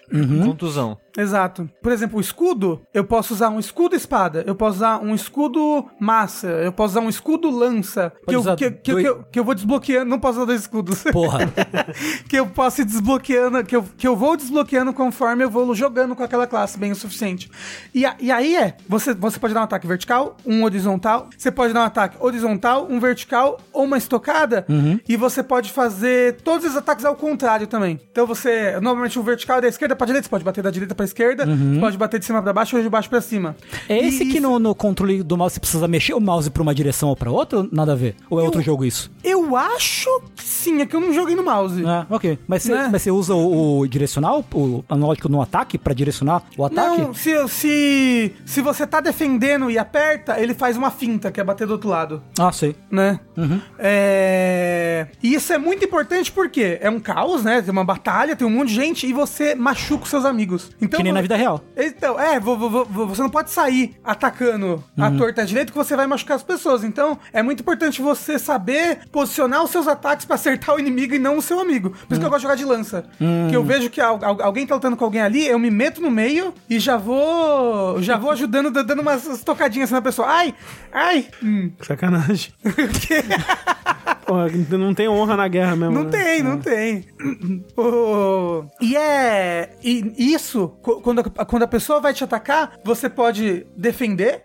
Você pode defender de última hora, acho que é um parry. Ou você pode, quando a pessoa tá quase te atingindo, apertar o mesmo botão da direção de ataque que ele tá. Então, ele vai dar um ataque na horizontal. Você percebeu que é um ataque na horizontal por causa do movimento dele, que ele tá vindo. Aí você defende e aperta o ataque na horizontal antes dele te acertar. Ele faz tipo um parry perfeito. Ah, que legal. Então, tipo, isso associado a você ter uma, uma estamina pra sua defesa, a você ter um, um botão de especial com a sua arma, a você ter um especial mesmo, que depende do seu arquétipo e da sua classe, e você ter um chute que quebra a defesa, tipo, você vê uns combates 1x1 assim, é muito legal, porque ele- tem uma hitbox bem honesta, assim, tipo, a espada está aonde a espada está. Então, tipo, a pessoa, ela tá lutando contra você te rodeando, você tem que ficar rodeando também a sua câmera pra ver em que parte ali da, da sua visão a espada vai bater em você, porque é ali que você tem que defender. Uhum. Meio, meio For Honor, assim, mais ou menos. Forró?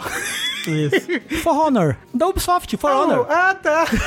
Que você bate, você escolhe com o direcional, você meio que escolhe onde, onde a espada vai bater, né? É tipo isso, só que é mais tipo na direção da sua câmera, assim. Você tem que estar crer. olhando pra ponta da arma, pra, em, que, em que parte da ponta da arma que vai te bater. Pode crer. E eu, eu sou muito ruim no X1, né? A pessoa vem, eu fico desesperado, já faço as coisas tudo errado, dou uns Já parry se joga a- no chão, vai- É, então, já chega uns parry aqui a colar que a pessoa dá em mim, eu já fico desesperado. Só que, como ele é um jogo de 32, duas, 32 pessoas contra 32 pessoas, Vai ter alguém distraído pra você cutucar. Exato! É muito legal! A pessoa tá lutando contra a outra, eu só chego na cabeça com a lança, pá! A cabeça da pessoa cai, você já pode pegar a cabeça no chão e jogar em outra pessoa. É muito engraçado. E você tem um botão dedicado pra gritar. Então, tipo, todo mundo morre, aí começa e vai correndo, aí todo mundo fica "Ah", gritando junto. É Eu uma- posso gritar quando minha cabeça rola? Não, infelizmente a, não. a cabeça decepada. Ah! E ele é muito divertido de jogar de galera. Eu, eu tô jogando com a Amélia, com o Pelux e o Yoshi. Ah, os seus amigos do Rokushita? E o Gamer de esquerda também jogou uns dias com a Ah, gente. legal, bacana. Do Rokustar, né? O Gamer de esquerda. Bacana. E, mas assim, tá tendo a Steam Summer Sale, então ele tá. Porque ele é um jogo novo, né? Ele é da, da metade do ano passado e acabou de lançar a expansão. Então ele não é. Ele normalmente não é, tipo, super barato. Ele não, ele não é tipo. Tipo. 30 conto. É, e agora ele tá tipo 30 conto. O PH Nascimento disse: o povo não curte quebrar em X1. O povo não curte a guerra também. Mas tem guerra aí, ó. a guerra vale tudo. O povo não, não curte quebrar em X1 no- nos servidores que o pessoal fecha mais pra jogar. Que é um, um pessoal que fecha, tipo, ah, tem que ter honra. Tem gente que faz roleplay nesse jogo enquanto Assim joga. que eu gosto. E aí, tipo, tá tendo X1, você não pode se meter. Mas no jogo mesmo, no, no, no, no Quick Play, nossa, é uma Mas bagunça, uma que... confusão. Mas aí quem não quer X1 tá vivendo a fantasia, porque a realidade exato. é isso daí que Porra, o fazer, tava ué, falando. se quer fazer roleplay, não tem que impedir É. de quebrar X1. Exato, não. o roleplay é, é a zona. Exato. Porra. Como eu falei, a va- tem muito mapa e é uma, uma- umas variedades bem bacanas de, de, de missão. E ele é muito divertido. É muito gostoso jogar e só tem, só tem um problema. Um problema que é facilmente resolvido. Ele tem chat para as pessoas escreverem, né? Aham. E aí você vai lá e desabi- desabilita isso. Ah, claro, óbvio. Por quê? É, a gente joga no servidor da América do Sul. Se você falar em português, já vem te xingar, né? Uhum. Olha, os- o número de direitos humanos que é violado naquele chat é um Não, negócio então, absurdo. assim, é porque é, o, o, o Daniel Fritz falou, servidor Deus Vult. Assim, esse tipo de jogo... Trai a- muito. nossa, é, é um... Nossa, mas assim, eu associo imediatamente. Tipo, e não precisa ser nem multiplayer, aquele que era tipo um Skyrim histórico, medieval. O Ah, Sushi o- jogou um pouco. Eu joguei também, Ah, como é qual que é o nome daquela porra? Deliverance. É Kingdom Come. Kingdom Come. Kingdom Come Nossa, Deliverance, mas o pessoal ele vai. Nossa, Não vai é, ser é, com é, um dos criadores era já também. então, né? é. Então... Então tem, tem um, um- um jogo. Eu acho que ele é parecido com esse, um Mordal, não sei. É, Mordal. É, comentaram no chat. comunidade. Nossa. é É, então, e aí que tá. Ele não tem uma comunidade tão ruim assim quanto o outro, mas ele tem muito adolescente e criança jogando. Sei, sei. Que, né? Que, ah, o boludo. A pessoa não pode falar um nada no chat que já, né? Mas, tipo, quando a gente joga, acontece sempre uma vez por missão, assim, alguém falando bosta. Mas no geral, é de boinha. Mas você pode desabilitar com um botão e você não precisa ouvir o chat, não precisa ler o chat da pessoa, sabe?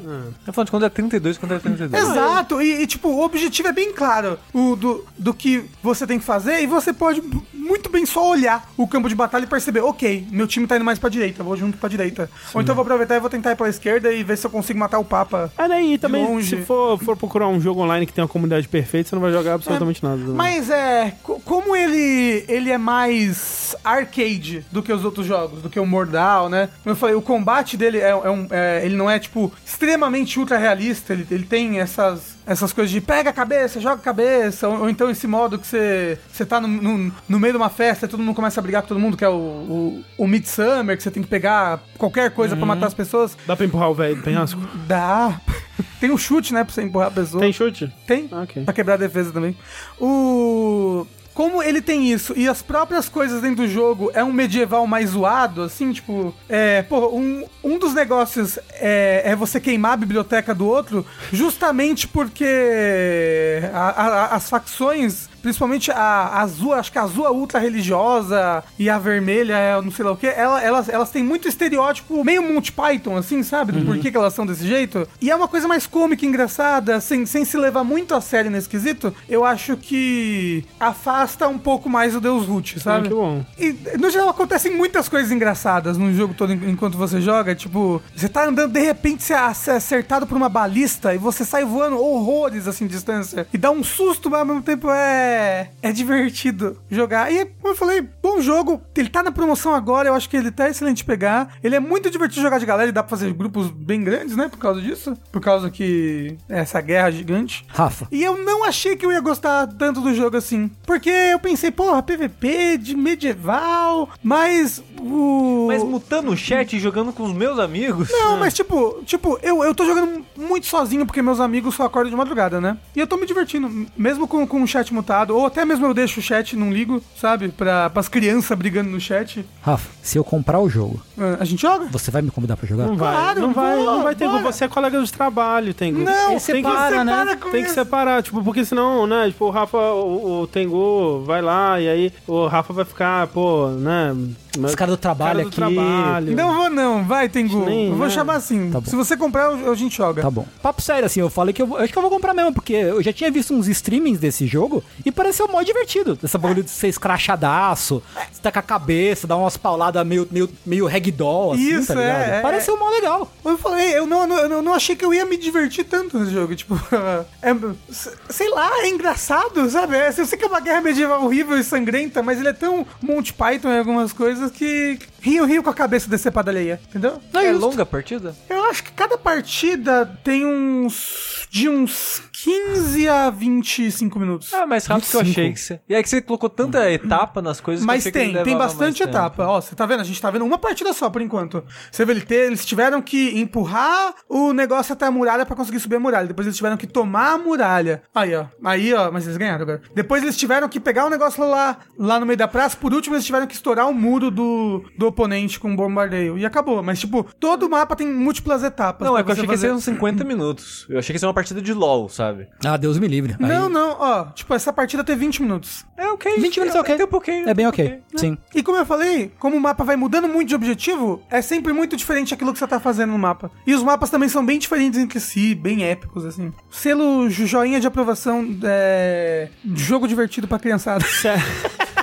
Pra criança. É, o Rafa já provou que tá cheio de criança. É mano. verdade. Eu queria dizer, eu queria dizer que eu não falei isso pros meus colegas ainda, mas eu vou tentar infiltrar um sistema de notas pros jogos Ah, no... não. Ai, meu ah, Deus do verso céu. 22, André. Mas vai, vai ser legal, vocês vão ver, vai ser divertido. Vai. Tá bom. Eu quero que vocês deem uma chance pro meu sistema de notas. Tá bom. Vai ser legal. Ok. Ah, mas ó, se o pessoal do Discord de jogabilidade estiver interessado em jogar, só descer a letra, é isso? É só falar com a Isso. gente. Exatamente. Fala, fala com o Yoshi, porque eu nunca entro no Discord. Fala com o Yoshi. E por falar em jogos online, Tengo. Por falar em falar com o Yoshi, coitado, não tem nada, não tem nada a ver com a história, né? Ó, eu consigo conectar o Yoshi na, nessa história. Porque, ó, por falar em falar com o Yoshi, o Yoshi jogou muito Paladins comigo. E Paladins é, o verdade. quê? É um hero shooter. Que nem Overwatch. Que nem, que nem Overwatch, que é clara inspiração de Gundam Evolution. Que é o jogo que eu vou falar agora nesse momento. No caso, o beta, né, do Gundam Evolution. Esse é um jogo que é impossível de jogar no Ocidente? Não, na verdade não. É impossível de jogar no Brasil. Ah, especificamente do Brasil. Porque assim, o que aconteceu? Qual é o lore? Tem esse jogo, que é o Gundam Evolution, que ele é o Overwatch de Gundam, sem tirar nem pôr. Certo? Ele é um hero shooter inspirado em Gundam. Beleza? Beleza. Teve o primeiro beta que teve foi pra PC, só disponível para Estados Unidos e Canadá, só. Mas aí eu reclamo do quê? Snap. O, no- o novo jogo de carta do pessoal Ace Hearthstone que tá fazendo o jogo Ah, de carta da Marvel sei. agora. Sei, sei. Ele tá em beta, mas só em tipo quatro países. Cara, cara, Não tem Brasil. os malucos querem fazer um, um beta de um jogo online que vai vender no- supostamente no mundo inteiro e, só Estados Unidos, caralho. E se eu não me engano, o beta que já tá rolando agora, você mantém as coisas pra quando o jogo lançar. Ah, é? Então quando o jogo lançar, O pessoal já vai estar avançado. É, eu vou estar aqui com porra nenhuma e o pessoal lá fora já tem um monte de carta e deck, coisa Eu feita. acho que o Gundam também vai ser, vai pegar a, a progressão, eu acho. Eu acho zoado pra É. caralho. De qualquer forma, todo mundo ficou puto, xinguei muito, xinguei muito no Twitter quando eles é, anunciaram isso. E aí, anunciaram agora, mais recentemente, o beta pra console. Aí eu falei, porra, vou tentar. E consegui.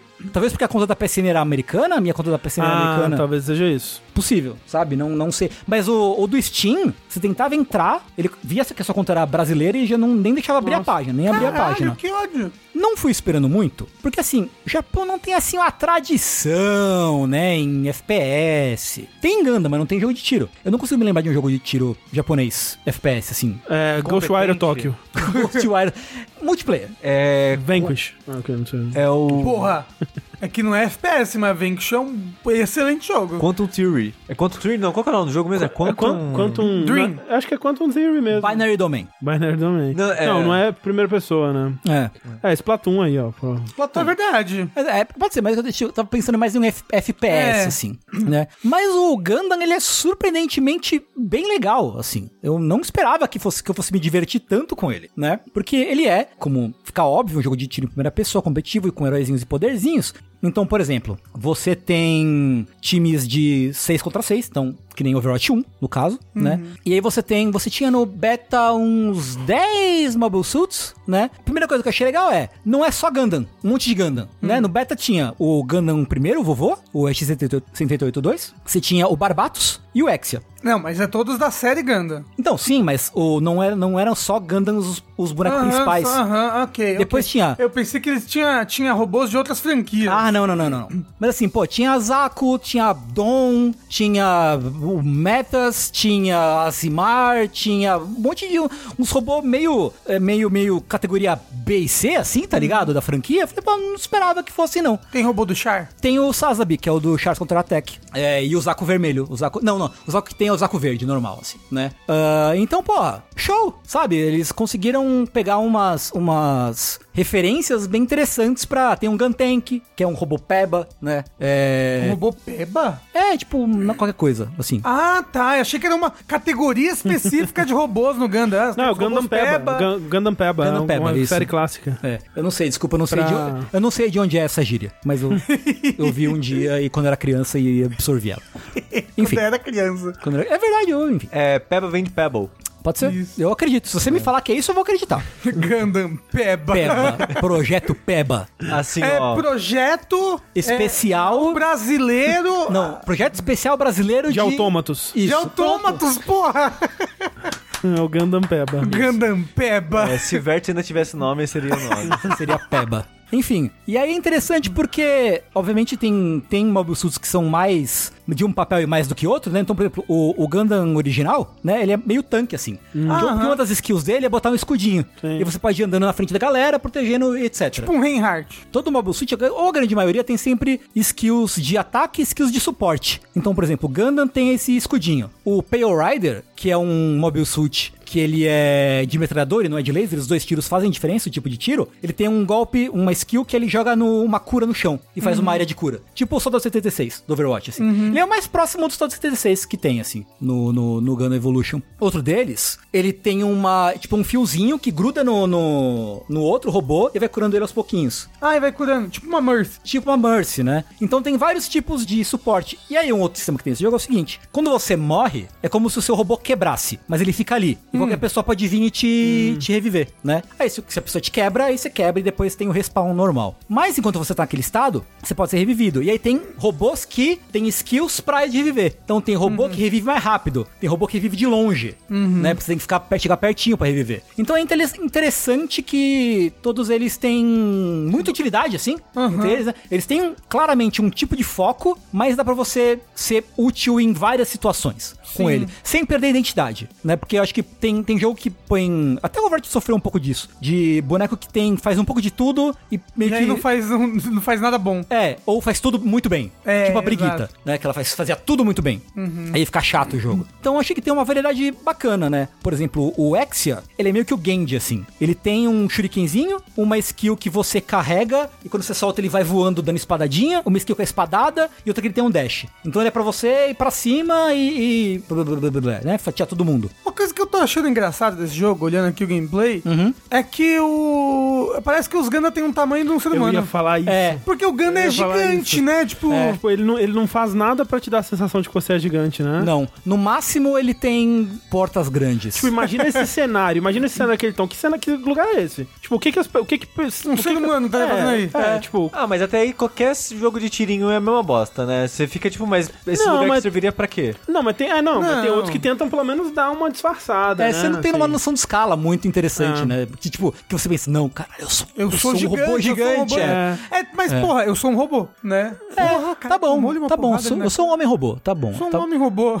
Oh, e os objetivos dele? É, é, tipo tudo capturar ponto? Ou ele tem tipo. Ele tem escolta de. Tinha modo de você plantar bomba, é, que você tem que ir até o- é, liberar um ponto e planta a bomba e depois os- o inimigo tem que desarmar dentro de um, de um período de tempo. Ah, bem CS. Isso bem CS. Ou Valorant, Ou. Battlefield, né? Também é bem assim. Você tem um modo de. um modo que tem três pontos, mas só fica um capturar, um ativo por cada vez. Aí tem que todo mundo ir lá e disputar o ponto. Aí tem que disputar outro, tem que disputar outro e vai É tipo circulando. Halo. Halo era assim? Halo tem uns Tem um que modo assim? três pontos, assim. E o Call of Duty tem um que é assim, né? Acho que sim. É. Gundam tem gente dentro? Tem, Tem, gente. supostamente Gundam tem. É, por isso que é um mecha, porque é um, é um, não é um robô, ele é algo pilotado. Ele é pilotado, exato. Muito importante. O Gundam tem um modo bola maluca?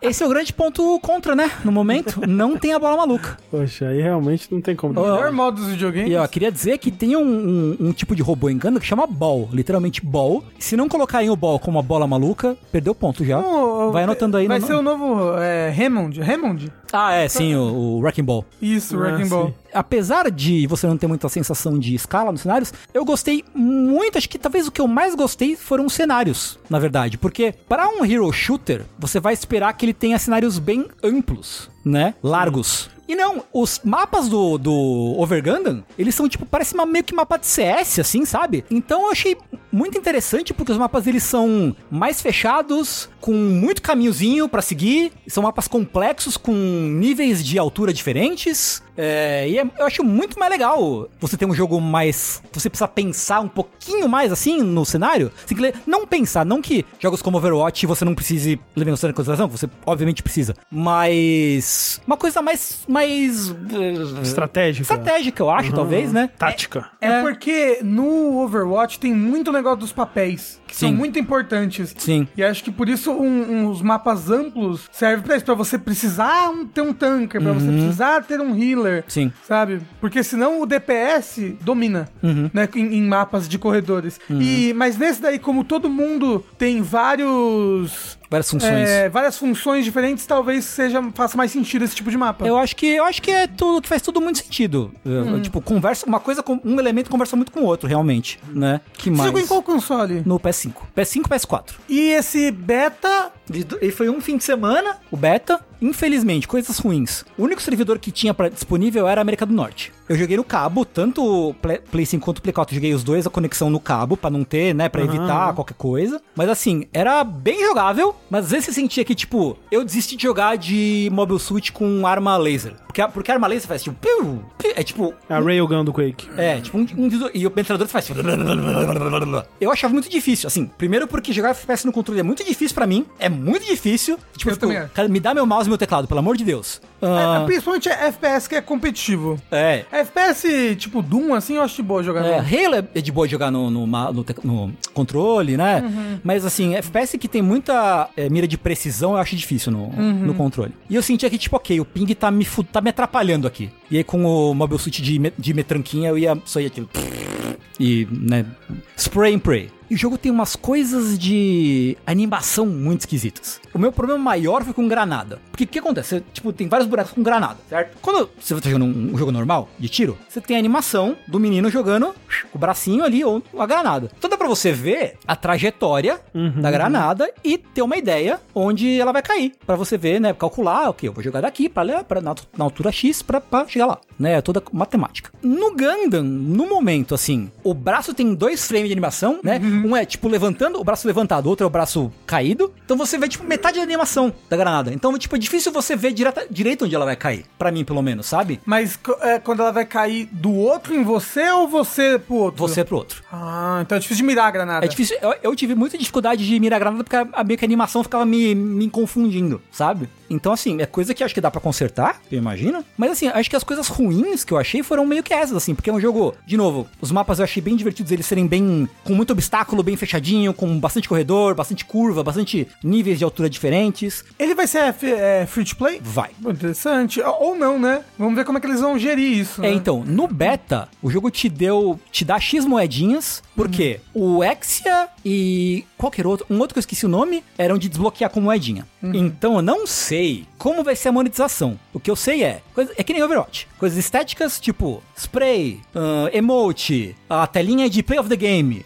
É igual, idêntico, mesma coisa. Aí você tem umas cores alternativas pros robôs, cor alternativa pra arma, né? Tudo isso é, é desbloqueável com gacha, né? Com baúzinhos, ou, ou caixinhas. O boneco, eu não sei como vai ser. Porque, assim, obviamente vai ter bonecos que você vai ter que desbloquear com algum tipo de, de moeda do jogo. Mas, assim, qual o preço? Qual a conversão de dinheiro de verdade pra moedinha? Se vai ter no Brasil. Se vai ter no Brasil? Assim, se, se- é. Porque, assim, né? Se não teve o beta, É, mas não não, é aqui que no Brasil ser. é só Não. alfa, man. É que be- o, o- muitas vezes beta é mais controlado mesmo, Hum. né? Assim, às vezes.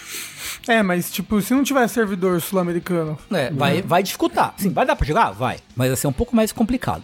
Se, não, se, se não tiver servidor por aqui. Inclusive, os, os- os sul-americanos todos putíssimos. Todo mundo muito puto. Porque esqueceram. Inclusive, um, um adendo. Porque é, apare- aparentemente que a Bandai gosta de ferrar a América Latina. Porque fizeram uma reformulação na liga de Dragon Ball Fighters. E esqueceram da América Latina como região. Caramba! E alguns dos jogadores mais fortes de, de Fighters estão na América Latina. Então, tipo, oi, Bandai, alô? Tem alguém aí? Tá ligado? Enfim, então assim, tô muito empolgado, me diverti mais do que eu ia gostar. Eu achei o jogo mais, mais bem feito, mais polido do que eu achei que fosse. Ah, Era gostoso o tirinho e a espadada? Era, sim. Nem todo boneco tem, tem melee. Só se. É que nem meio Team Fortress. Você só tem melee ou Valorant ou CS. Não é que nem Overwatch, que todo mundo tem um, um, Um soquinho. Você precisa ter uma arma que é o melee do boneco.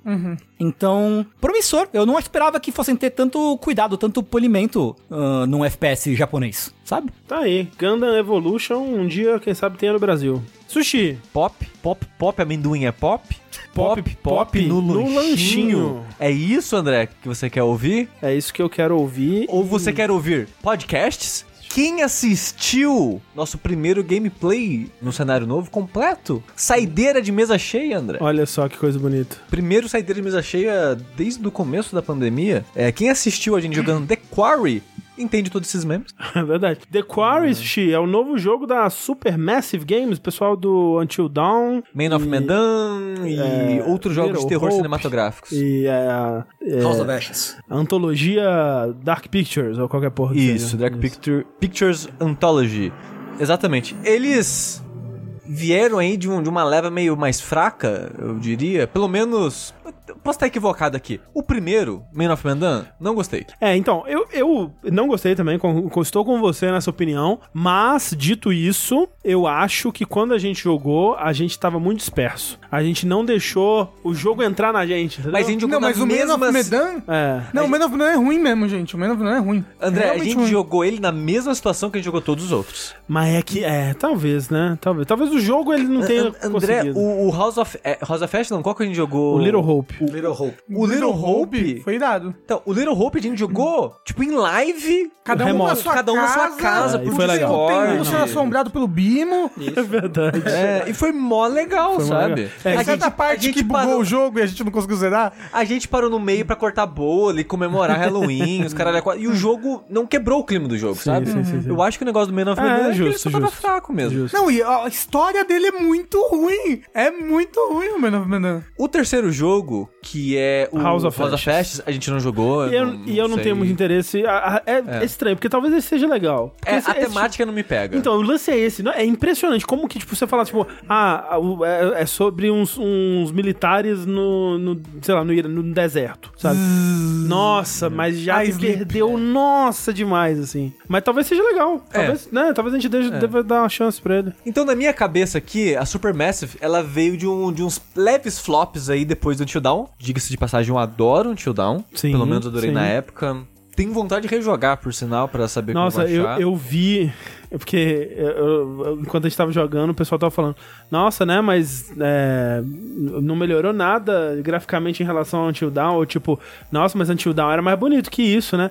E, velho, na nossa mente, a mente humana, né? É um negócio incrível, cara. Porque você volta pra Until Dawn. Tipo, agora, é, já há algum tempo, né? Eles fazem a captura hum, facial e do corpo, né? Junto. No Until Dawn, eram duas capturas diferentes. Eles capturavam o rosto de um ator e depois um outro personagem, um outro ator, ia lá e fazia a captura do corpo. Eles colocavam essas duas capturas juntas. E é bizarro, assim. Parece um boneco esquisito, assim, que mexe a cabeça todo doido, assim. Na época era legal. Na época era legal. Tipo, na época eu lembro que eu achava essa parte esquisita, mas era um, era um jogo super bonito e tal. Graficamente comparando, né? Putz, nossa, eles é, é, evoluíram muito, assim. É. Mas o The Quarry em si, então, é- ele é esse jogo de terror cinematográfico no estilo meio Heavy Rain, digamos assim, no estilo meio Until Dawn. Meio Telltale Games, Não, é pra quem, meio... pra quem talvez não jogou jogos de terror da, da Supermassive, eu tô dizendo. Meio jogos da Telltale, meio é, Life Strange, né? Isso. Esses jogos de, de tomar decisão e Exato. tudo mais. Isso é, tipo, alguns personagens podem morrer, outros podem viver. Exato. Então ele é basicamente um filme de terror de umas 9 horas de duração, que é, é muito louco, porque antes de falar do jogo, eu preciso falar disso, que eu acho que talvez isso seja importante pra minha opinião dele, que esse jogo ele começou a ser desenvolvido com o apoio do Stadia. Isso é muito curioso. Com o financiamento do, da Google, ele sairia pro Stadia. Stadia, a Google já começou a abandonar. Aham. Já começou? Não. Já tem um tempo, é. É que, já. é que ainda sai jogos pra lá, por incrível que pareça. Sim. eles cortaram o investimento de várias coisas. Então, no meio do desenvolvimento do The Quarry, eles não tiveram mais o desenvolvimento, o, o financiamento da, da Google. Aí pegaram o financiamento com a 2K. Que é quem publica o jogo. Exato, quem terminou é, publicando o jogo foi a 2K. E eu posso estar errado nisso na, na minha presumindo isso aqui, mas pra mim tem um salto de qualidade considerável do começo pro final do jogo. Você acha que o final é muito melhor do que o começo? Não, Ao eu acho contrário, que fica é. corridaço o Fica final muito do corrido. jogo. Ah, Não, tipo filme B. Eu acho também que parece que cortaram coisa, sabe? Eu, eu tenho essa sensação, mas mas ao mesmo tempo eu sei que jogos, eles, a- assim como filmes, eles não são produzidos de forma linear, né? Sim, sim. Então é difícil dizer o quanto que isso realmente influenciou. Mas eu tenho essa sensação também. Eu tenho essa sensação de que ele talvez, em algum, em algum momento da, da ambição dele, ele era maior, ele É. ia ter mais cenas. É, porque o começo dele, a parte introdutória de apresentando os adolescentes e a situação... Adolescentes, né? É. Os jovens adultos. É, são atores de 30 anos fazendo um personagem de 19, 20. Ah, como toda produção norte-americana. É, sim. Principalmente nos anos 80. O começo, ele faz muito bem o que ele tem que fazer. Adolescentes, jovens, que são extremamente irritantes a princípio, mas que com o tempo você vai ficar, ah, é meio chato, mas porra, né? Pop, Não, é- pop no lanchinho, pô. Olha, eu vou, eu vou dizer que essa parte é impressionante, porque você começa falando assim, ok, quando que eu posso apertar um botão pra esse cara morrer? E uma hora depois você tá tipo, é o meu filho, eu vou proteger ele até a morte. É, é, é, impre- Bambam é impressionante, assim. é- é- não, especialmente o Bambam, né? Que é o, que é o Jacob. Tipo, que ele é. Tipo, as pessoas só estão naquela situação por culpa dele. E o carisma dele conquista, conquistou todo mundo que tava jogando. É. Assim, a gente vai falar de leves spoilers aqui. Não sei se. Eu, não pretendo, pelo menos, falar dos, é, de todos os detalhes. Não sei o, o que o André quer falar ou não. Mas já fica o aviso aí que Ah, a gente vai é, falar. de- é verdade. É porque, se você quer acompanhar o jogo, você pode assistir a gente. Eu acho que foram lives muito divertidas de Foram fazer. Três lives de Foram três horas três. cada. É. É, a última aí. foi mais curtinha, a última foi uma, menos de duas horas. Acho que eu foi duas de quatro, uma de uma, na verdade, Ah. mas por aí. Aqui a gente vai falar com um pouquinho de spoiler. O que pra esse jogo pode ser grave, mas por isso a gente deixou no último bloco. Se você não quer saber dos spoilers do jogo, né? É o último É. bloco, você não vai perder nada além É que a gente provavelmente não vai ter outra oportunidade pra falar com spoilers dele, né? Tipo, talvez ele apareça em algum podcast de jogo do ano, não sei, mas. Né, a gente não ia fazer um dash nem nada. Então, e tem coisa que, sobre a minha opinião dele, que eu acho que eu preciso falar com spoilers pra explicar, assim. Então. Ma- Mas sobre isso, sobre a construção, né, do, do jogo, do, do ritmo dele. O começo, o jogo ele tem oito personagens, né? Mais. Mas a princípio, oito personagens. Sim. E no começo, meio que todo mundo ganha o mesmo tempo de tela. Todo mundo é apresentado direitinho. Tem esse arco que eu falei que todo mundo parece meio irritante no começo, depois aos poucos vão te conquistando e esse tipo Todo de mundo coisa. tá numa uma certa jornada que você entende, ah, tipo, o que, que esse personagem tá tentando fazer, o que, que é importante pra ele, como que ele se relaciona com outros personagens, quais são os outros personagens que estão no núcleo dele, digamos assim, né? E, Achei e que tudo todos mais. eles só queriam transar só. Não, até que eh, não tem transando nesse jogo. Que isso? Tem um personagem que ele quer transar. Então, tipo, tem, tem um, um outro personagem, alguns outros personagens que eles querem dar, um, dar uns beijinhos. Mas não, ele não é um jogo muito horny, não. Não, não. Mas ele não é um jogo de referência aos slashers dos anos 80? Sim. E aí, então ninguém morre no jogo. Porque lá no slasher, de- é, sim, dependendo- transão morreu. Mas, Rafa, dependendo das Você suas consegue. escolhas, é, ninguém morre mesmo. fazer que ninguém Olha morra. só. Mas não é muito difícil fazer ninguém morrer? É, é bem difícil. Assim, não tanto. Eu- eu acho que tem Acho que nesse é mais coisas. fácil do que o Until Dawn. Não sei, hein? Na- Não, é, é que o Until Dawn tem umas mortes que é muito difícil de evitar. É porque, é, bom, esse daí tem umas coisas que, né, depois eu joguei é, fazendo. salvando todo mundo, né? Mas você tem que jogar desde o começo? Sim.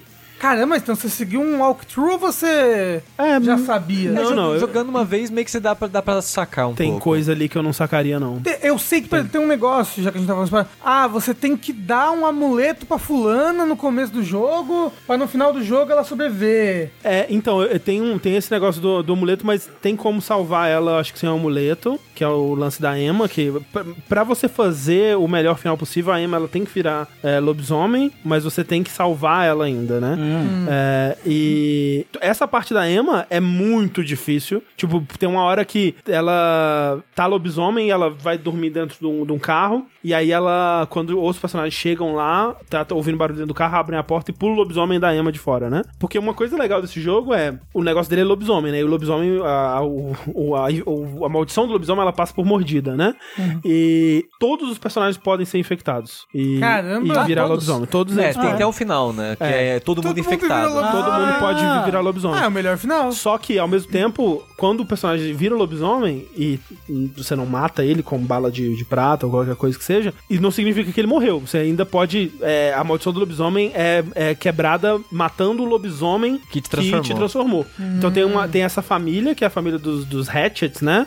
É, Que todos são lobisomem. que não, que não todos são lobisomens, mas que o, o- tem um irmão e os dois filhos dele são lobisomens. Então é eles que estão causando o caos e tem um, um master lobisomem que foi quem mordeu esse cara pela, né, pra- e começou tudo. E esse master lobisomem, ele de certa forma ele é opcional também. Tem finais que você nem precisa ir atrás dele se você decide, por exemplo, que você vai matar todo mundo da família Hatchet. E você mata eles e tipo, tudo bem, porque quem iniciou pra você a maldição é o, o cara da a, a galera da família, então tá tudo certo. Mas e, e aí nessa cena da Emma, ela tá presa no carro e ela sai e tem um, um momento que é tipo aquele momento que você errou o tiro com a com a Caitlyn. Que é muito difícil, porque passa o lobisomem correndo re- no regaço, assim, você tem que dar um tiro nele. Se você não der o tiro nele, você perdeu o melhor final já. Alguém vai morrer ali. Cara, mas dá, dá pra fazer um save scan? Dá pra... Não, Não. dá. Não dá. Se- ah, André, esse é o mas pior se, se- jogo e em se eu relação pagar a um isso. dinheiro? Então, olha que, que filho da putagem. Porque esse, esse jogo, ele foi feito pra você nunca conseguir voltar atrás em qualquer coisa que acontece. Porque ele salva o tempo todo. O tempo todo. E, e- e, assim, um dos meus problemas com esse jogo é que em outros jogos da Supermassive, outros jogos desse tipo, eu acho legal que você esteja em risco, né? Você pode morrer é, a qualquer momento, você não sabe. Você tá jogando pela primeira vez, a qualquer momento é um, é um perigo. Você joga tenso, né? E, e cria essa situação legal. Só que na maioria desses jogos, tipo, eles te dão uma chance, né? Tipo, putz, você errou aqui, ah, se você errar mais uma vez, aí você morre. Ou, ou, tipo, olha, a gente tá te dando informações de que você tá indo pra um negócio perigoso. Se você continuar indo, aí você morre. Ou então, tipo, olha, essa situação aqui no final, né? No final, assim, tá tudo tenso e as coisas estão, né, indo pra um clímax e aí aqui a- as coisas estão em jogo e é mais fácil de morrer. Eu acho justo. Esse jogo, ele faz isso um pouco, mas ele é muito inconsistente. Por exemplo, essa moça que a gente tá falando, que é a Emma, literalmente a primeira cena com ela onde tem um risco dela morrer, a primeira decisão que onde ela pode morrer ou não é uma decisão, tipo, escolheu A em vez de B, ela morreu. Ah, e não tem qual? nada. Aquela, co- co- o jeito Ah, que a gente onde, morreu. onde, onde ele morreu? Onde Sim. ela morreu. Que é tipo, É. você quer é, é, ir ver o alçapão que tá tendo um barulho esquisito, ou você quer ver as mochilas? Se você escolher o alçapão, Morreu. você morreu. E acabou. Tipo, não tem Quick Time Event, não tem nada. E é a primeira, a primeira escolha desse tipo que ela tem. E tu, você pode falar, ah, ele te avisou que tinha uns barulhos esquisitos do alçapão. Mas esse jogo também faz muito isso de, tipo, te mostrar, olha, esse personagem aqui, hum, será que ele é perigoso? E não, eles estão tentando te ajudar. Ou, hum, esse, esse lugar aqui, olha que, que, que creepy. Ai. Ah, tipo, eu consigo muito ver a cena, ela abre o, o alçapão e olha, era um guaxinim. É, no esquilo. É muita coisa de filme de terror, né? Isso. Então, é meio inconsistente nesse sentido. É, e o foda que foi, né? Ela morreu. E aí, quem tava jogando. Eu tava jogando com o Jacob e a Emma. Tava meio que cada um jogando com um casalzinho, né? E aí, quando a Emma morreu, tipo, eu quase não joguei mais depois. Porque, realmente, porque É. sem a Emma, a história do Jacob, ela dá uma puta capada, É, assim. sim. Ela quase não acontece mais. Sim. E o que o Sushi tava falando é... É porque, assim, um- quando você termina o jogo, você pode rejogar, né? E aí, ele libera um sistema de vida. Que se um personagem seu morre, você tem três vidas. Você pode é, voltar atrás numa morte três vezes. O que não é tão bom quanto poderia ser, porque é só em relação à morte, não é em relação à decisão. Mas se um personagem morreu, por exemplo, essa, essa coisa da Emma aí, que aconteceu, a gente poderia ter voltado atrás e escolhido a opção certa. Quando você zera e tá jogando de novo, certo? Ou, se você pagar 15 dólares, Uou. ou comprar a edição especial, aí você consegue liberar isso desde o começo, é Ah, verdade? então quer dizer que eu já eu pago pelo jogo Exato. e eu ainda posso pagar mais dentro do jogo Pro, pra pro, pro jogo ficar do jeito Melhor. que ele deveria ser. Porque, Ah. tipo, se é um jogo que ele tá querendo colocar. po- Porque desse jeito fica justo, eu acho, né? Porque Hum. ele pode colocar essa tensão e até, tipo, você tem três chances, né? Então fica, ainda fica tenso. Mas e o negócio de dar o tiro no lobisomem que corre. Então, isso aí você não poderia refazer. Porra, mas aí é foda que eu joguei seis horas de jogo. Aí errei o tiro. um- Não, mas assim, isso foi o nosso playthrough. Aí a gente jogou quase ele inteiro tomando decisões corretas. Tipo, ah, a Emma morreu aqui, mas beleza. A gente, tá todo mundo. tá- Problema dela, né? Exato. Mas tá todo mundo certo. E por conta de, eu acho que, tipo, umas três ou quatro decisões que a gente tomou errado ou que a gente não conseguiu tomar a decisão certa, a gente pegou quase que o pior final possível. Caralho. É. Quase todo mundo Mas morreu. assim, parte disso é culpa do André. Porque o André no final falou: olha, eu vou fazer isso, gente. E é, pra mim era óbvia a pior escolha possível. Ser vocês feita. concordaram. Eu fiquei quieto. Não, eu, eu não falei eu- absolutamente nada. Então, eu deveria ter Peraí, falado. qual, qual, eu- qual decisão foi? de não matar o lobisomem. Ah, ok, eu concordei. Porque, É. porque olha só, eu pausei o jogo e perguntei, gente, eu vou fazer isso. E todo mundo concordou, eu fiz. Porque aqui- naquele momento, ele tinha introduzido uma, uma outra parte da história que é essa véia aqui, ó, ela tá sendo. Ela tá sendo prejudicada também. O lobisomem ele não é o culpado disso tudo. Tipo, talvez tenha uma solução Sim. onde a gente consiga salvar todo mundo. E aí o jogo ele fala assim: você vai atirar nesse lobisomem ou você não vai atirar? Aí eu não vou atirar. Morreu todo mundo. É, assim, pra mim era óbvio que isso ia acontecer. Não é pra mim nem tanto. Não, eu fiquei, não, eu fiquei- eu fiquei que com essa ideia na cabeça, assim. Acho que agora, é. em, em retrospecto, sabendo que ali era literalmente o final do jogo, me parece óbvio, mas só em retrospecto. Na hora, eu não sei. É. eu não falei nada porque eu pensei, ah, o André é o personagem dele. o Não, André mas não era sobre isso que a gente escolhe, tava jogando. A gente tava conversando entre tomar a melhor decisão. É, Até, até então a gente pausava, conversava sobre o que cada um ia fazer. Porque, assim, e a maioria dessas coisas que você tá falando de escolha e de morrer, a primeira vez jogando, caguei. Hum. A primeira vez que eu jogo, não... seria legal fazer o final perfeito? Seria. Mas eu não tô ali pra isso, Não, sabe? eu também não. Eu não tô aí pra jogar esse jogo e falar, ah, que nem o Rafa criticou outro jogo. Ah, eu f- uma escolha errada e morreu. Nossa, foi horrível. Eu, nesses jogos, eu tô aí pra isso. Eu tô, não, eu tô eu- aí pra isso. Mas aí me dá um final bom. E não uma tela preta. Eu falei, caralho, eu fiquei É. três horas assistindo. Eu briguei as pessoas que iam jogar, tava, a gente tava se divertindo aí. Não, Era- era- não. não, e esse, eu vou falar de novo essa porra. Era que nesse negócio do lobisomem correndo. Você tinha que dar um tiro na pessoa. Só que era todo mundo no celular. Três pessoas acertaram, não errou. Pior final. A personagem, que era a única personagem do jogo, literalmente morreu. Tela preta. Acabou o jogo, fim crédito. Falei, caralho, não tem final na história. Não, o problema Nossa, desse, desse jogo é que independente do que você faça, não tem final. Tipo, e, É, e aí então, vai pro... essa é a minha crítica. É, exato. A minha crítica não é, sei lá, o André não quis matar o lobisomem, o lobisomem matou todo mundo. O problema é que, mesmo que você faça o melhor final, meio que não é mais satisfatório, não, Não tem é. muita diferença. Ah, é? Não O muda jogo- nada. Não tem quase nenhuma cena nova. Sério? Não, É. não tem. E aí ah, é isso entra... que você achou que. Esse que é o meu problema com o corrido. jogo, porque mesmo que todo mundo esteja vivo, a participação dos personagens ao longo do jogo Diminui. muda muito. Muito, muito. Tipo, dos oito personagens que depois vira nove, três, quatro tem muito mais foco que os outros. Assim, tem personagem, tipo o, o cara que o primeiro que vira lobisomem. Ele no comecinho do jogo. Não tem mais nada. Então, é acabou, verdade. já era. O Nick, O Nick, né? é, o Nick é. é. Olha só, se eu te falar que, independente do que você faça, não tem mais nenhuma cena do Nick com a Abby depois daquilo. Sério? Independente do que você faça. Tipo, a Caralho. história deles acaba ali, não tem mais nada. Cacete. Tipo, o, o Jacob e a, e a Emma, né, que a gente tava acompanhando lá e ver o que, que ia dar, tem depois uma cena que é quando ele conta pra ela que ele tirou a parada do carro, né, que ele sabotou o carro. Tipo assim, matou o último lobisomem, telinha de créditos mostrando o destino de cada um. Ceninha, tipo, não tem uma cena, tipo, nossa, gente, passamos por isso. Até o Until Dawn, que meio que, né, ele termina com eles sendo é, resgatados, eles ainda conseguiram colocar uma telinha que é a protagonista, ela meio que dando uma entrevista pra polícia, falando das coisas. Nem isso tem. É tipo, é bizarro. Achei muito esquisito mesmo, assim. Acabou o dinheiro. É, é aquele do, do, do Jordan Peele lá, do, do, do Kenan Peele, do clipe de metal. Ah, é, é, é tipo isso. É que nem isso. o André falou, a maioria das vezes os jogos não são feitos de forma linear. Então, isso talvez não quer dizer que realmente acabou Foi o por orçamento culpa do Google, jogo, é. É, Mas mas, foi. o, mas o sentimento é muito esse de quanto mais o jogo avança, mais cru parece que o jogo vai ficando, menos polido mais ele vai erros, ficando. é, exato. Tipo, muita coisa de você das cenas, a, a, a, a- o corte entre as cenas, a conexão entre as cenas vai ficando esquisita, né? Aquela tipo, cena que a, a menina atira no, no cara dentro da jaula, Aham. não tem uma dica visual que é aquilo que ela vai fazer. Não, é, pois é. horrível. É, não, e, é uma, é. e é uma e assim, no chat falar pra gente, nossa, fudeu o jogo. Não muda tanto assim, na verdade. Muitas das coisas que acontecem na casa, meio que vai acontecer você matando ou não matando aquele Não, cara é, naquela sim. hora. Mas na hora a gente ficou, puta que pariu, ela matou o cara. E a gente não entendeu o que tava acontecendo, porque a câmera tava mostrando outra pessoa em vez de mostrar É, ela. Então, tem muitos momentos desse jogo que eu sinto que ele não te dá informação suficiente pra você tomar a decisão. Isso, isso que me frustra, porque, tipo, que nem o Sushi tava falando, é, um personagem morrer e tudo mais. Que, por exemplo, quando o Sushi errou o tiro da Caitlyn, tem uma, uma cena, né, que a gente tá preparando e tal, eles estão ali, vai,